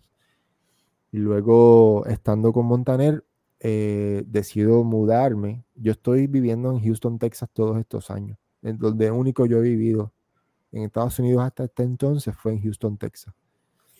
Y nada, decido mudarme. Yo siempre había querido vivir o en Nueva York o en el área de Los Ángeles. Porque pues para la industria del, del entretenimiento y de la música es de, es de los, de los top, ¿no? Ujú. en Estados Unidos. Pero también son unos monstruos, porque son sitios donde sí hay mucha gente que se quiere ir para ahí a vivir, que quiere tratar de hacer su carrera, tanto musical o de entretenimiento. Hay mucha gente, hay demasiada gente. Vivir es muy caro en esos sitios, ¿entiendes? Entonces, era un, un desafío súper grande. Y yo sabía que si me iba, era, como que tengo algunas conexiones, conozco a alguna gente, conozco a algunos productores, músicos. Puede que, puede que no comience de cero cero, pero sí sé que sea, voy a comenzar algo nuevo. Y así fue, yo me mudé a, Los Ángeles. Me decidí por Los Ángeles porque mm, sentí que tenía más conexiones en Los Ángeles para comenzar ya a trabajar rápido, a tocar y esto y lo otro. Y sí, fue una experiencia, fue una experiencia brutal. Es, caro vivir en Los Ángeles, es caro. eh, es muy caro, muy caro vivir en Los Ángeles y, y- todo. Pero es que cu- cu- cuando uno, cuando se trata de los sueños de uno, pues, ¿entiendes? ¿Qué puedes hacer? Tienes que, tienes que olvidarte de eso y darle para adelante. Entonces, mira, Esa fue tu, la foto de tu última presentación, o por lo menos el- la publicación de tu última Ah. presentación. Mira, así mismo fue, eso fue en Los Ángeles, que de hecho fue mi última presentación con él antes de irme. Mira, noviembre de 2017. Ya, yo- ya yo tenía mi nuevo trabajo que nadie, nadie sabía qué era, pero ya yo tenía mi nuevo trabajo para, para ese entonces. Tu nuevo trabajo. Sí, otra experiencia increíble que, de la que todavía soy parte ahora mismo. Y, y ya yo, ya yo conozco, quisiera ir más o menos resumiendo, ¿verdad? Pero vamos a ir un poquito sobre tu próxima experiencia de trabajo y cómo sucede y cómo llegas a donde estás hoy en día. Eh, estás en Los Ángeles, estás con Montaner, estás grabando, me imagino, estás tocando bastante en vivo también allí. Ahí, Sí, sí, sí, sí. Estoy, ahí quiso, ahí quiso. hay, hay, hay, hay, hay un buen taller. Este, hay una persona eh, que se llama Oscar Cartaya, bajista que en sus tiempos tocó, eh, eh, él hizo su carrera prácticamente en Nueva York, desde Celia Cruz, con gente de la Fania, con toda esa gente, este, trabajó. Él vive ahora mismo en, en, en Los Ángeles y tiene su propia orquesta, todo, y hace producciones, todo eso. Él es una de las personas que me acogió así su brazo y, y me llevó a todos sitios a tocar con él, a todo esto y hicimos un clic instantáneo y muchas, muchas gracias a él, súper agradecido a él y sí, y sí tocaba localmente, hice mis cositas locales, gracias a Dios también estaba con Montaner viajando, esto y lo otro. 2019. Eh, ahora podemos hablar de Jonuel. Ujú. ¿sí? ¿Qué pasa? Jonuel, Lebron Millán, eh, trompetista increíble puertorriqueño, eh, tocó, creo que fue por un espacio de siete años con Mark Anthony. Este, no recuerdo exactamente de qué año a qué año, pero él tocó con Mark Anthony. Y luego de Mark Anthony, él comienza a trabajar con la compañía de entretenimiento Cirque du Soleil en una nueva creación, en un nuevo show que se llama Lucia, que se hizo para el año 2000. Lu- el- La creación de Lucia puede que haya sido 2015, 2016, algo así. Este, y fue el primer trompetista de Lucia, el que hizo la creación de ese show de Lucia y el que tocó el show de Lucia como por un espacio de cuatro años, creo que fue, o más. Eh, Lucia es uno de los shows de, de Cirque Soleil, pasaron, ellos pasaron por Houston, Texas. Él me invitó a ver el show en Houston, Texas en el año 2018, creo que fue. Y yo fui a ver el show a Houston, Texas. Luego fui a ver el show en Los Ángeles, porque pasaron por Los Ángeles y yo estaba de casualidad en un, en un trabajo en Los Ángeles, viajando. Yo todavía vivía en Houston. Y lo fui a ver allá también en Los Ángeles. Me pasó en el backstage, estoy con él, este, me enseña, veo, eh, veo el show. Nunca en mi vida imaginé que yo iba a ser el sucesor de él en ese show como trompetista. Eh, en ese año 2019, el, esta, esto es algo que él, que él me envía un texto. Siempre estábamos en comunicación, él y yo, siempre nos, nos hablábamos, siempre nuestras bromas o nuestros saludos, siempre, siempre, este, no sé si fue como en verano o algo así del 2019. Él me dice, mira, este, eh, mm, está pendiente, está pendiente o sea, me dice pendiente que van, que, va a comenzar a salir unos anuncios de audición para, para Lucia, porque yo el año que viene pues voy a salir de Lucia. Este, y yo, ¿cómo? ¿En serio? Sí, pendiente para que entonces tú estés ready para que hagas tu audición y esto y lo otro. Y yo, wow, ¿en serio? ¿Qué sé yo? Ahí está Manuel. Y todavía está en, esa, en, en esas pancartas de Lucia. ¿Qué pasa? Que estoy yo pendiente, unas cuantas semanas luego de eso sale lo de la audición de, del Cirque du Soleil para, para Lucia. Eh, era una audición abierta, me acuerdo, entonces, pues, tú sabes que Cirque du Soleil audiciona a gente de todas partes del mundo. Entonces, una de las cosas que desde el principio, y esto te lo puede, te puede, esto, él te puede dar fe de esto, desde el principio, aunque nosotros pues, tenemos una relación súper, súper cercana, no quería ser, queríamos ser imparciales a esta, a esta audición. Eh, obviamente, él me podía, yo había escuchado, iba, había ido a al show a verlo tocar, este, más o menos sabía esto y lo otro, escuchando la música, increíble música, bella música de ese show. Pero en cuanto al proceso de audición, yo quería tener mi propia experiencia de audición, hacer mis propios videos y no preguntarle cómo haces esto, cómo hago esto, dónde respiro aquí, dónde respiro allá. Porque, ¿Por qué? Porque yo digo, bueno, si yo quiero el trabajo, yo, tengo que hacer el trabajo, yo no puedo arreguintarme de él ni hacer lo que él, él hace. O sea, o sea, que los músicos a veces preguntan, ¿cómo haces esto? ¿Cómo haces lo otro? Bueno, cada cual es diferente, ¿no? Claro. Yo pasé por mi propio proceso de audición y no, nunca le pregunté nada, nunca le enseñé un video, nunca le enseñé una de mis grabaciones. Yo todo lo envié directamente a la oficina de casting del circo, que son los encargados de hacer el proceso. Y así fue. Hice los videos de las canciones de Lucia que nos pidieron. Y ya. Y no sabes con cuánta gente estás compitiendo no sabes cuánta gente está mandando videos ni nada de eso. Luego, eh, quizás un mes luego, eh, unas tres semanas luego este, recibo un correo que dice, eh, y yo rápido, era como mi contacto del circo, esta persona. Y yo rápido, ¿será, será este el, el email que me dirá si pasé o no pasé? Y yo, ay Dios mío, aquí voy a abrir el email, estoy así abriendo el email. Omar, espero que estés bien.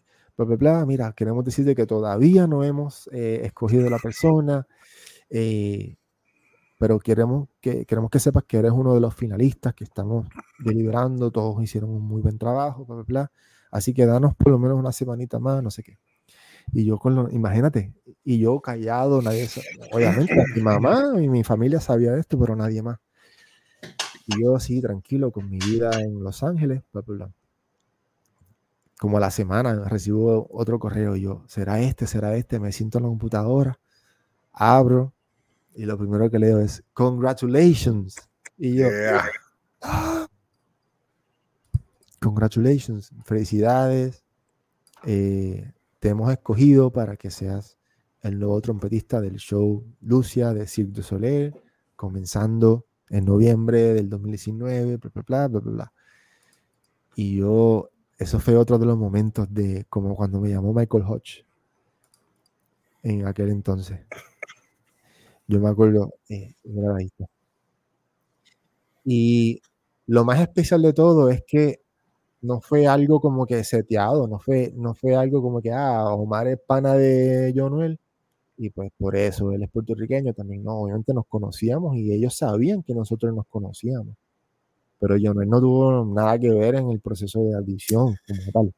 De hecho, tú para audicionar ya te habías hecho un perfil anteriormente también, ¿verdad? Ya yo había hecho un perfil en la, en la página de casting de Silvio Solís. Había enviado otros videos así para una audición general. O sea, que yo estaba en la database de ellos.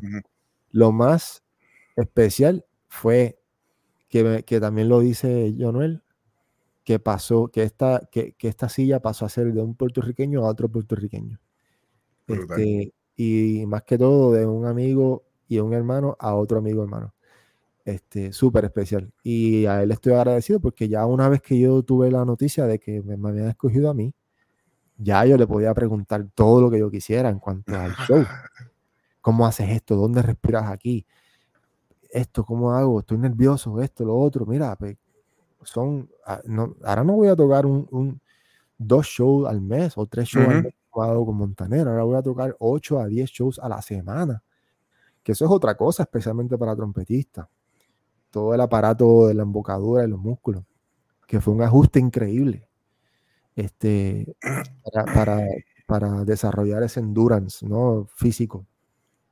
Y yo me acuerdo que él me decía, bueno, este, físicamente es agotador. O sea, desde problemas de espalda hasta problemas de esto, de lo otro, hay que hacer ejercicio, hay que mantenerse en forma, porque no es, no es, no es un chiste hacer 8 shows a la semana, 10, 10 shows a la semana, de dos horas y pico cada uno. Y la variedad no era tocar trompeta y ya, ¿verdad? Tenía más tareas. Sí. Tocaba. y, varios instrumentos también. Sí, tocaba. En ese show toqué flugelhorn o fliscorno, eh, trompeta en si bemol. Usaba dos trompetas. Tengo una que pues, suena un poco más opaca que la otra, que es más. Entonces hay algunas canciones que eran como más estilo clásico. Usaba la trompeta, la que está en el medio, que es la Wiesenbach.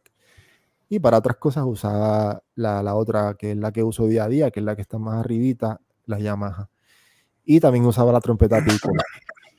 Estoy, estoy porque, porque, te, te, te escuchas Jay, le escucho como doble aquí, tú no le, no sé ya, ya doble mi voz. Ah, ya se oye bien. No. ¿Tú escuchas a Joe Rogan o has escuchado a Joe Rogan? Claro que sí. Sabes que el que le trabaja la producción es Jamie. Pues el Jamie, el que. ¿Qué Jamie? ¿no? el que le trabaja la computadora y le escucha. Ah, pues el, el, Jamie de aquí está activo, ¿viste? Con, ah. las, con las, imágenes y todo el día. El día, día. ¿Quién, ¿Quién, será? ¿Viste? No, brother, pues, Piccolo, trompeta Piccolo, eh, trompeta en si bemol, dos de ellas y uh -huh. el flugelhorn. Entonces, aparte de eso, también tenía que cantar voces eh, de fondo. Este, y tocar ahí unas cuantas cuestiones de percusión que, que también hacía. Y, mano, y, y e incluso antes de eso tenías trabajo. A ver. Porque, porque no era solamente ejecutar el instrumento, tú eres parte del show. Sí, pues, pues, este, maquillaje, ahí está. Eso fue en Montreal, en la sede del Cirque du Soleil, en Montreal. Estuve allá un mes en todo lo que tiene que ver entrenamiento, preparándome con maquillaje, aprendiendo cómo maquillarme para el show. Eh, me tomaron todo lo que es el vestuario, que es customizado para ti. Tuve coach vocal, tenía clases, clases de canto. Tenía mi tiempo en el estudio a solas pues, para tocar el show con la trompeta. Eh,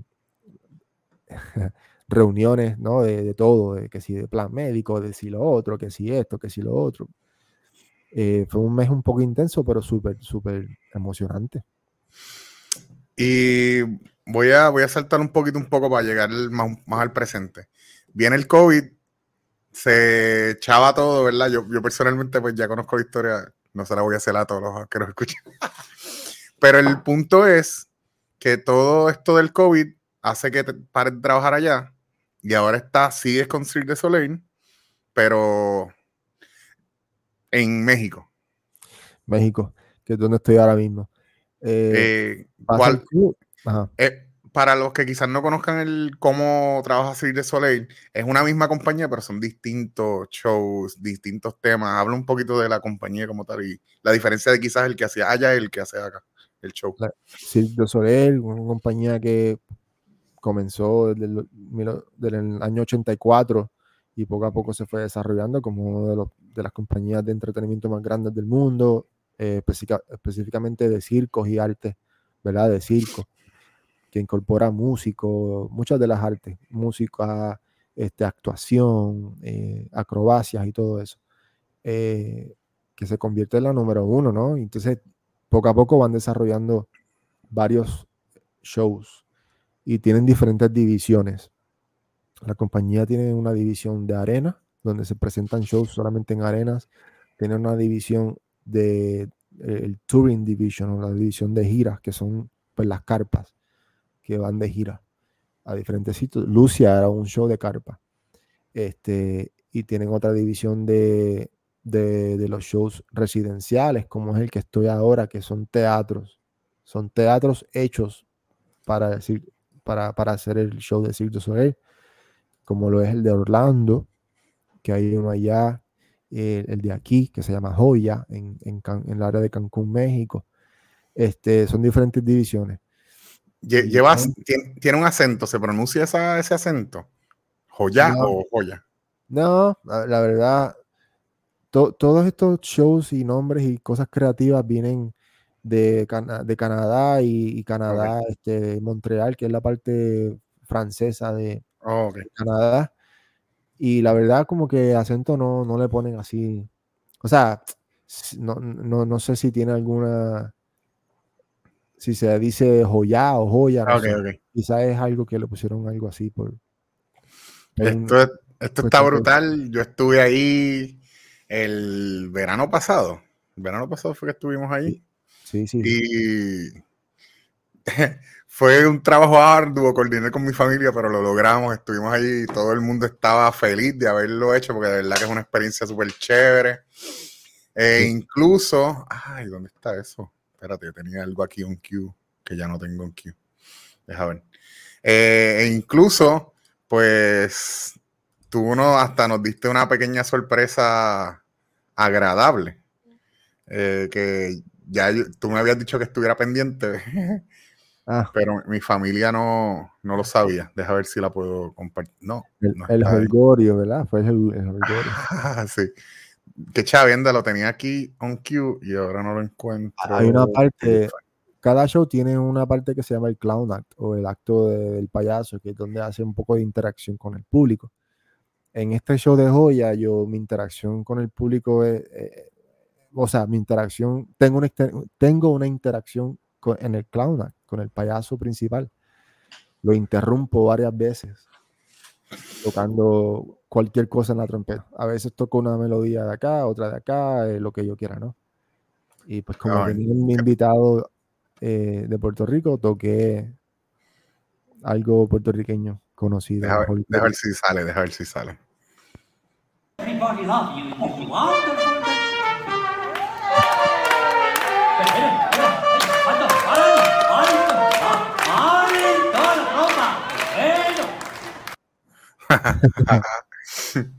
eh, que by the way, tenía más pido y no lo encuentro. Lo que estaban aplaudiendo, obviamente, era tu familia, porque es lo único que entienden esa, esa melodía. Eso fue un chiste interno, chiste interno de, entre nosotros. Eh, bueno, eh, llegó la pandemia, yo estaba con, con, con Lucia. Eh, ya estábamos en gira, yo comencé en Vancouver, Canadá, de ahí pasamos a hacer el Royal Albert, Hall, este, el, teatro en, en, en, Londres, increíble. Terminamos Londres el día primero de marzo y estamos viajando hacia Moscú, Rusia. Viajamos a Rusia. Llegando a Rusia comenzamos a ver unas noticias así como que, ah, que sí, qué sé yo, algo de un virus, una cosa que la gente se está contagiando qué sé yo. Nosotros así normal. ya estaban preparando el show para comenzar a hacer nuestros primeros ensayos, etcétera, etcétera. Al otro día, más noticias de que no, que si algo está pasando, están cerrando algunas operaciones, qué sé yo, en Italia, comenzó fuerte en Italia, en España, en Alemania, no sé qué. En Rusia nosotros estábamos nomás bien, salíamos a la calle, íbamos a hacer un poco de turismo, esperando nuestro día de ensayo. Eh, y poco a poco se fue poniendo la cosa más seria. Eh, nos llamaron a una reunión a todo el mundo. Nos dijeron, sí, este, pues no sabemos qué está pasando. Hasta ahora nuestro show, vamos a hacer el show, vamos a hacer la premiere y todo. Pero están, em, comenzaron a cerrar varios shows del Circo de Soleil. Uno estaba en España, otro estaba en Italia, otro estaba en no sé dónde. Y empezaron a cancelar fechas, a cancelar semanas. Súper raro. Pero nosotros bien. Al otro día recibimos otro, otro email de la jefa. Eh, esta, esta tarde, a las 6 de la tarde, vamos a tener otra reunión, todo el mundo ahí, no sé qué. Y era como esa tensión de que qué va a pasar, qué está pasando, nadie sabía que era eso. Hasta que nos dijeron, mira, pues las instrucciones son que vamos a parar el show, bla, bla, bla, qué sé yo, esto y lo otro. Y lo demás es historia. Nos dijeron, bueno, cada cual vamos a enviarlos a sus países o a donde quieran ir. Vamos a setear esos pasajes, y es cuestión de, cuestión de una semana, ya todos estábamos fuera. Y estoy hablando de la compañía de Lucia o de los shows de, de, gira, son un montón de gente, son más de 100 personas entre lo que es el, eh, los artistas y los técnicos también, ¿no? Que cada show viaja con sus técnicos. Y eso fue una logística increíble de, de, ellos en una semana sacar a todo el mundo a sus países. Uno va para Rusia, otro va para Kazajstán, otro va para allá, Estados Unidos, otros van para Argentina otros van para Europa, para allá, esto, y, empezaban a cerrar países, a cerrar aeropuertos. Y era que no, no puedes ir a este, a este aeropuerto, tienes que ir al otro. Y, así fue. Y lo demás historia. Sí, eh, y, y, llegas tú a, ¿verdad? Fuiste a casa de tu hermana. Tengo una hermana que vive en Estados Unidos, vivía en Oklahoma en ese entonces. Y yo decidí irme con ella. Tenía mi sobrinito en ese entonces, tenía un año de nacido. Entonces, pues, iba a estar con ellos, familiar, con el bebé, disfrutando. Y nos decían, no, esto, esto va a pasar pronto. Esto, yo creo que ya en tres meses vamos a volver a la gira. Todo el mundo eh. pensaba que en tres meses vamos a volver. Y tres meses fue que cuatro meses. Cuatro meses fue que seis meses. Y se fue todo alargando hasta que pasó lo que pasó. Entonces, este, yo decido, yo dije, bueno, ya me, estaba empezando a llegar trabajo de hacer grabaciones así en la casa, de producciones y esto y lo otro. Porque eh la pandemia fue el momento que todo el mundo empezó a crear. De hecho, esta misma versión del podcast en así fue por la pandemia, porque originalmente yo las hacía presenciales. Pero también muchos músicos que hacían grabaciones hicieron su home studio, básicamente. Exacto. Y ya yo tenía y es algo que ya yo había, ya yo tenía hecho, yo eso es lo que yo hacía, yo en Houston tenía yo mi home studio, en Los Ángeles, viajaba, tenía mi equipo, viajaba con todo mi equipo, este, que es algo que también me pude defender en cuanto a que ya tenía, tenía pues, sabía cómo usar el, equipo, sabía cómo grabarme yo mismo, con una buena calidad, enviar trabajos y todo eso. Mucha gente tuvo que verse obligada a, aprender a hacer eso. Mucha gente que, que, no, que nunca había hecho en su vida. Y muchos otros quizás no pudieron y, tú sabes, hay, muchos hay, hay, varias historias tristes de gente, músicos profesionalísimos que, que no pudieron trabajar o, no, o se dieron por vencidos y hicieron, se fueron a buscar otros trabajos, ¿entiendes? Pues la pandemia afectó, la, la pandemia afectó de manera muy, de manera negativa y positiva a, cada cual tuvo, tuvo un proceso diferente, una historia diferente. Ah, para mí. Se, trata de, adaptarse. Mira, voy a poner esto otra vez, dame un segundito. Sí, no hay problema. Este, nada, estamos con Omar Martínez aquí. Eh, voy a aprovechar la oportunidad para decirle que si quizás lo estás viendo ahora y no, no lo has visto completo, va a quedarse en YouTube este podcast pero también voy a estar poniéndolo en formato audio en podcast, ¿verdad? Así que lo vas a poder escuchar en tu plataforma de podcast favorito. ya sea Apple Podcast o en Spotify o cualquier otro, cualquier otro, eh, cualquier otra plataforma de, de, audio. Omar ya viene por ahí y cuando él llegue vamos a hablar de un detalle bien chévere. Es más, lo voy a recibir con esto cuando llegue, con esta foto. Porque una de las cosas que pasó durante la pandemia es que Omar tuvo un nuevo estudiante. Un nuevo estudiante. Vamos a ver si lo encuentro por aquí. un nuevo estudiante de trompeta de manera virtual también, ¿verdad? Porque las clases también se fueron de manera virtual. Y aquí está ese nuevo estudiante, el gran Chente Hidrach, que por lo menos aquí en Puerto Rico, en Latinoamérica, eh, es bastante conocido. Por aquí está Omar, pero no tengo visual, Omar. No, este, creo que por unos minutos vamos a estar audio. Está bien, pero tú puedes ver la pantalla. Sí, sí, la puedo ver. ¿Y ves a quién tengo ahí? Sí, Chente, eso es otra de las experiencias. Sí, estaba diciendo, ¿verdad? Que otra de las cosas que pasaron en la pandemia es que tuviste un nuevo estudiante de manera virtual, porque los maestros también tuvieron que irse de manera virtual. Este, tú me dices que estabas escuchando un vlog de él o algún podcast que él hizo con su pareja. Y ahí fue que, él como mencionó algo de la trompeta, o pusieron un challenge. ¿Cómo fue esa cosa? Sí, este, la historia es que él estaba haciendo un, uno de los, de los podcasts, episodios de él con, su novia Vero, Entonces, en una parte de ese podcast comenzaron a hablar de que él siempre ha querido tocar trompeta, siempre ha querido comprarse una trompeta. Y dice como que Vero le dice, ¿para qué? ¿Para qué tú quieres una trompeta? Si son, no tiene nada que ver con trompeta. Y él, eso lo tomó como un challenge. Y dijo, ah, pues sí, es como que más ganas le dieron de, comprarse una trompeta. Entonces yo aproveché ese podcast y, y, lo tagué en una historia que hice. Y entonces yo dije, yo le dije, mira, gente, cuando quiera te doy clase de trompeta, tú avísame, mira, para tocar y le toqué, y toqué algo. Creo que toqué algún paso de la borinqueña o algo así. Y lo tagué. Gente, cuando quiera, tírame. Y, y, me, y me escribió. Yo, no sé si tú lo viste o tú me lo comentaste, no me acuerdo. El punto es que Chente y yo nos conocemos hace muchos años y yo dije, bueno, digo, no es que Chente es mi pana, mi mejor amigo, ¿verdad? Pero nos conocemos, hay un respeto. De hecho, estoy pendiente para ir para allá, para el Gallimbo Estudio a, ver cómo trabaja en la parte técnica más que otra cosa. Y yo siempre le escribo, él me contesta. De hecho, durante le envié el link por si acaso tenía break de conectarse y me dijo, ah, el sensei me escribió, como él te dice.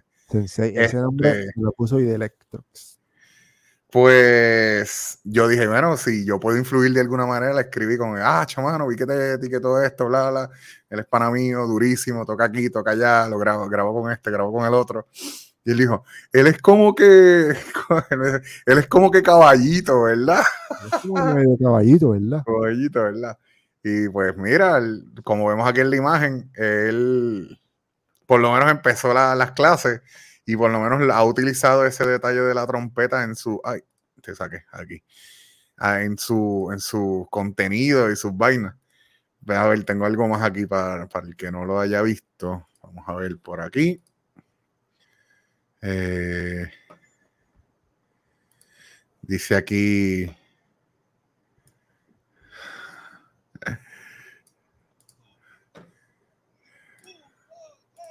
Dame la mano, paloma, para subir a tu nido. Gracias. un vacilón ahí. ¡Eh! el, mismo, el de Electro diciéndole, mira, pero es así. eso, fue, eso fue la primera vez que él sacó la trompeta como el unboxing con todos los guantecitos que trajo. Yo me acuerdo que estábamos texteándonos y él me decía, brother, ayúdame a coger una trompeta. Mira, estoy viendo estas cuantas que están aquí en Amazon. Y yo, déjame ver, envíame los links y te digo más o menos. Y, mano, yo le dije, y lo, lo guié más o menos. y, esa misma noche se la pidió. Mira quién está aquí. años. Woody Flores, el gran este, Flores. Increíble bajista. Estuvimos Yeah. juntos en el conservatorio, Estudiamos juntos en el conservatorio.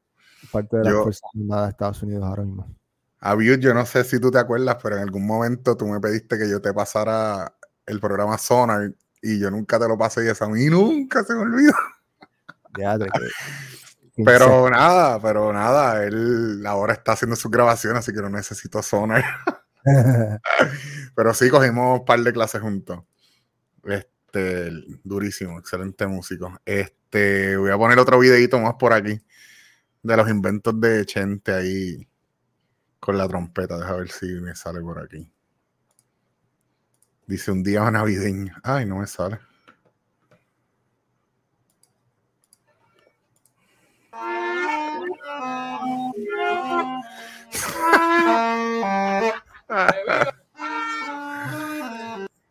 Tal garete, Chente. Ese mismo día que yo le dije, mira, esta, y yo las busqué los reviews, le, dije, dame, dame un break, voy a buscar unos reviews de estas trompetas en YouTube y te digo, a ver, más o menos, para hacer un research.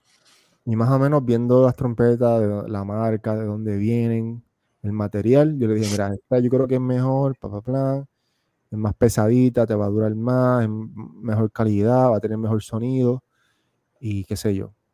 Y esa fue la que se pidió. Y sí, este le salió bien. Y no- nos conectamos varias veces.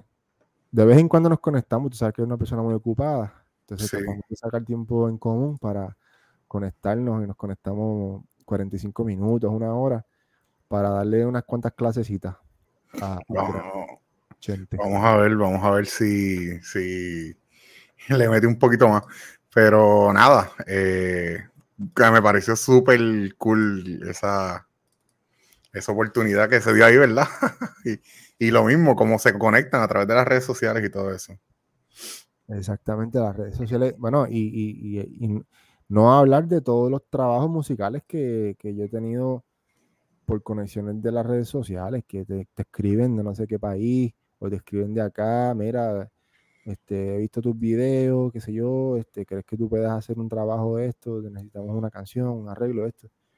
Sí, eso es bien importante, tener esa presencia en las redes sociales y, eh, y, ¿verdad? Aprovecho para decir que es algo que tú también has sido bastante activo y le invito, es más, yo, ah, yo, yo creo que lo saqué, pero deja ver si... Deja ver, vamos a hacer algo. La verdad es Ahí, que las ahí está, mira. Te cambié el nombre, ese es el, username, el username de él en Instagram, Omar Martínez Music, con K al final, para que vean las cosas que hace, porque adicional, ¿verdad? Aquel es un músico serio y profesional que toca con agrupaciones. También él crea su contenido este, y hace a veces cosas graciosas. Así Pues- que pasen por su Instagram para que vean un contenido bien chévere. Voy a poner una, si me permite. Si tienes ahí, seguro.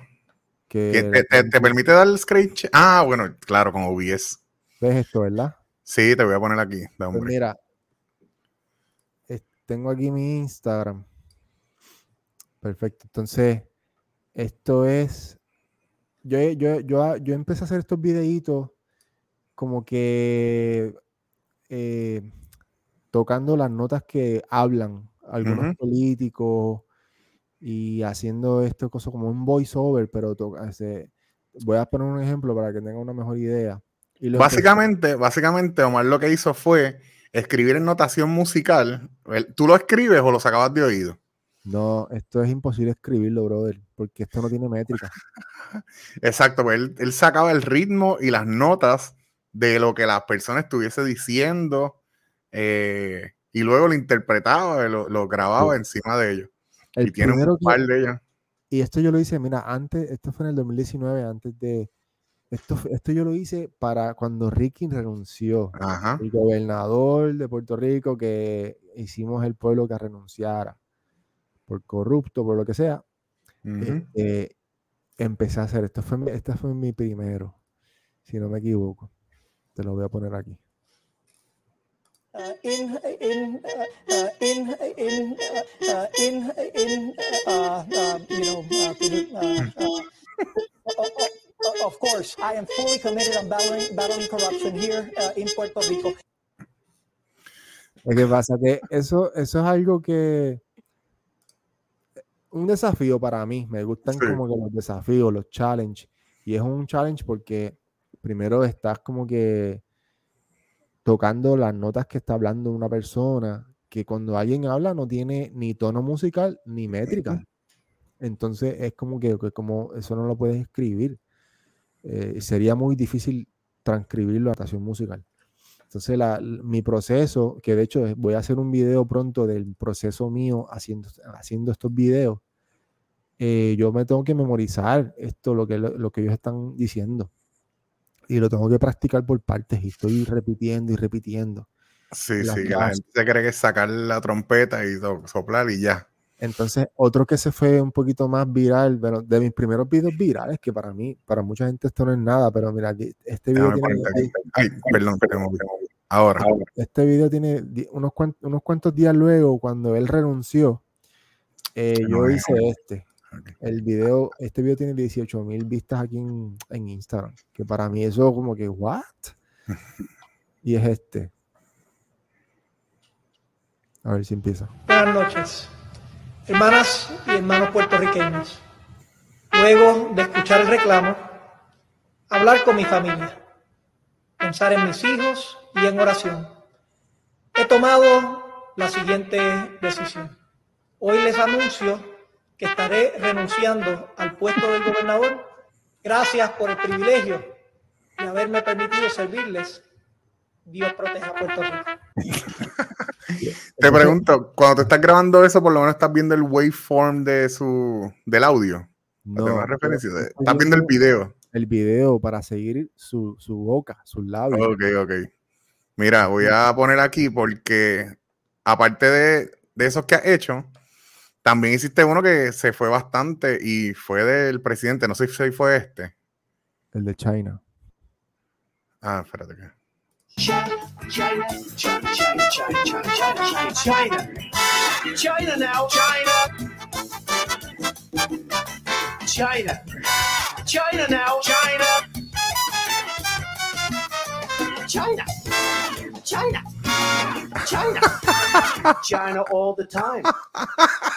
Entonces lo que comencé a hacer era una cancioncita. Entonces eh, aga- agarraba uno de estos tipos poli- políticos o lo que sea. Y entonces, en vez de ahora hacer, eh, tocar lo que ellos hablan, que lo sigo haciendo, pero convierto todo en esto en una canción. que Exacto. lo hice, que lo hice también con, con Biden. Este, que lo voy a poner aquí, que es de los más recientes. Y es uno que me gusta mucho. Y yo mismo hice todo, hice el arreglito, este, programé los instrumentos, todo. Aquí va. Just listen to me a second without booing or cheering. Keep yapping, man. Keep yapping, man. The American people should speak. You should go out and vote. Change the culture. The American people should speak. You should go out and vote. This is just vote. You call me Joey B. Okay. This is just vote. Think about it. Think about it. Give me a break. Class.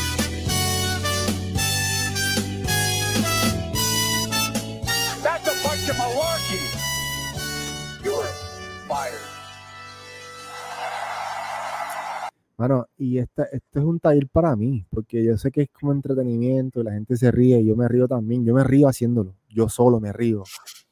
Pero, pero, brother, es como que es un challenge musicalmente, como que me, me, me, me mantengo al día, tú sabes, con, con todo lo que tiene que ver teoría musical, con todo lo que tiene que ver esto, lo otro, acordes, grabar, todo eso, ¿entiendes? ¿Cuál, cuál fue el que compartió Questlove?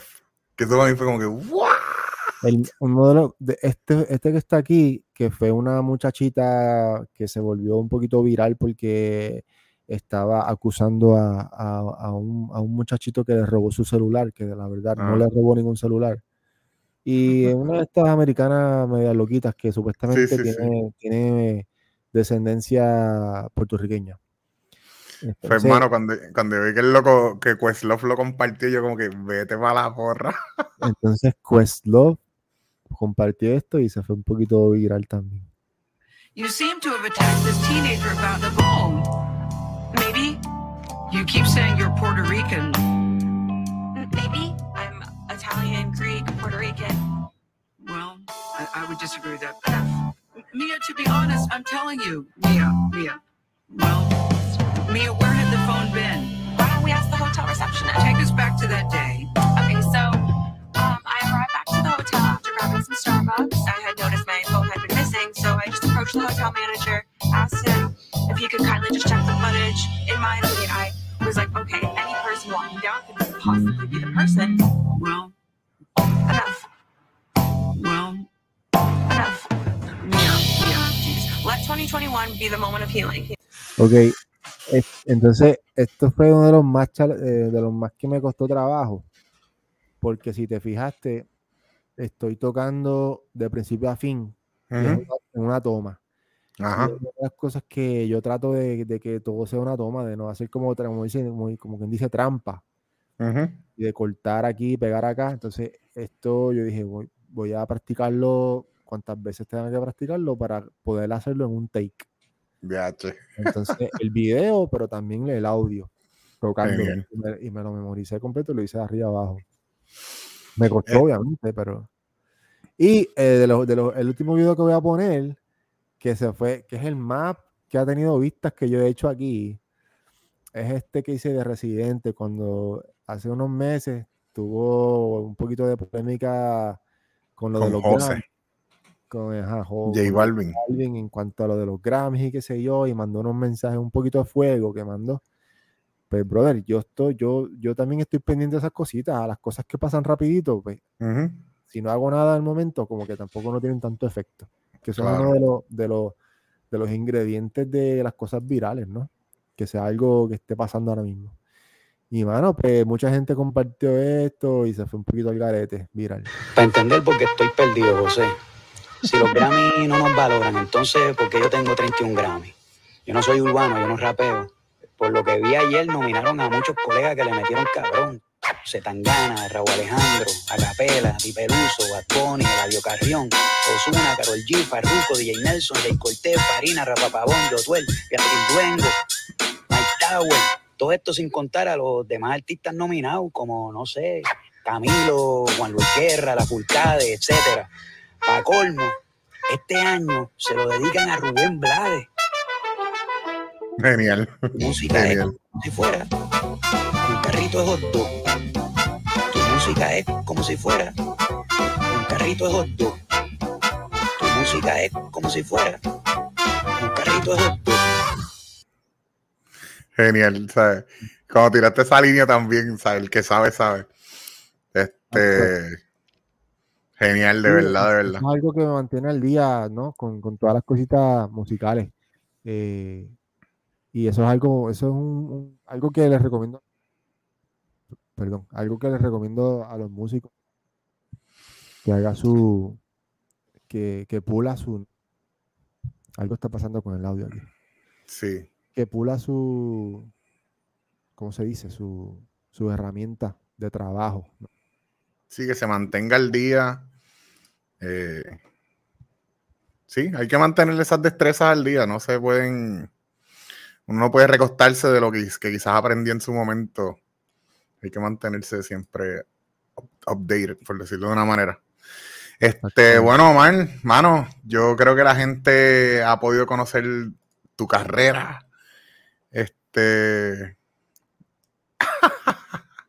que en cuál clase del conservatorio es que enseñan eso. Mira, Omar regresó. Que Muy si la dan por Moodle. Bueno, lo más, lo más cercano que yo he visto es que este semestre Marcos Sánchez va a dar un curso, por lo menos en la escuela preparatoria.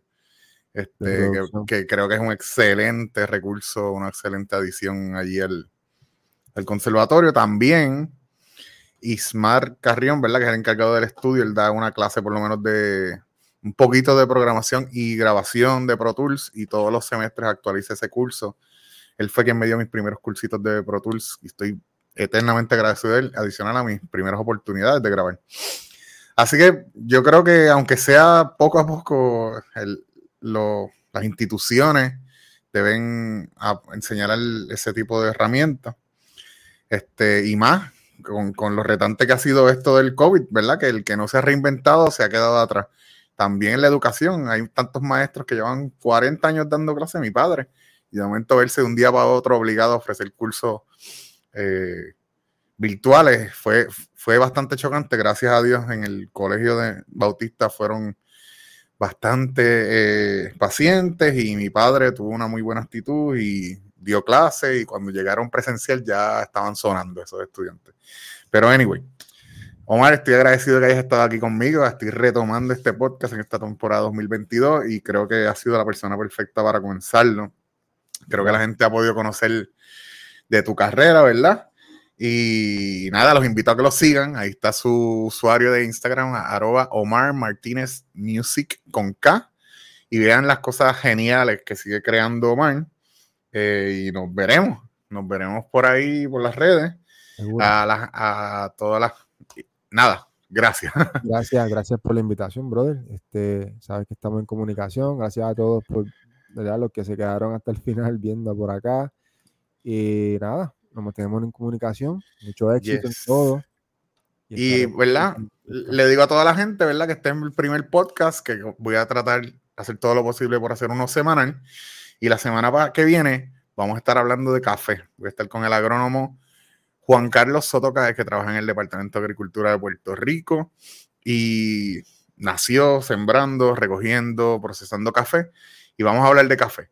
Este es una de las pasiones que yo te- he añadido a mi vida y me llama mucho la atención, ¿verdad? Que la gente conozca sobre la industria de café en Puerto Rico específicamente, porque hay muchas cosas que nosotros no sabemos. Nosotros, ah, el café boricua es el mejor y a veces no estamos bebiendo un café que ni siquiera es boricua y no tiene nada de malo.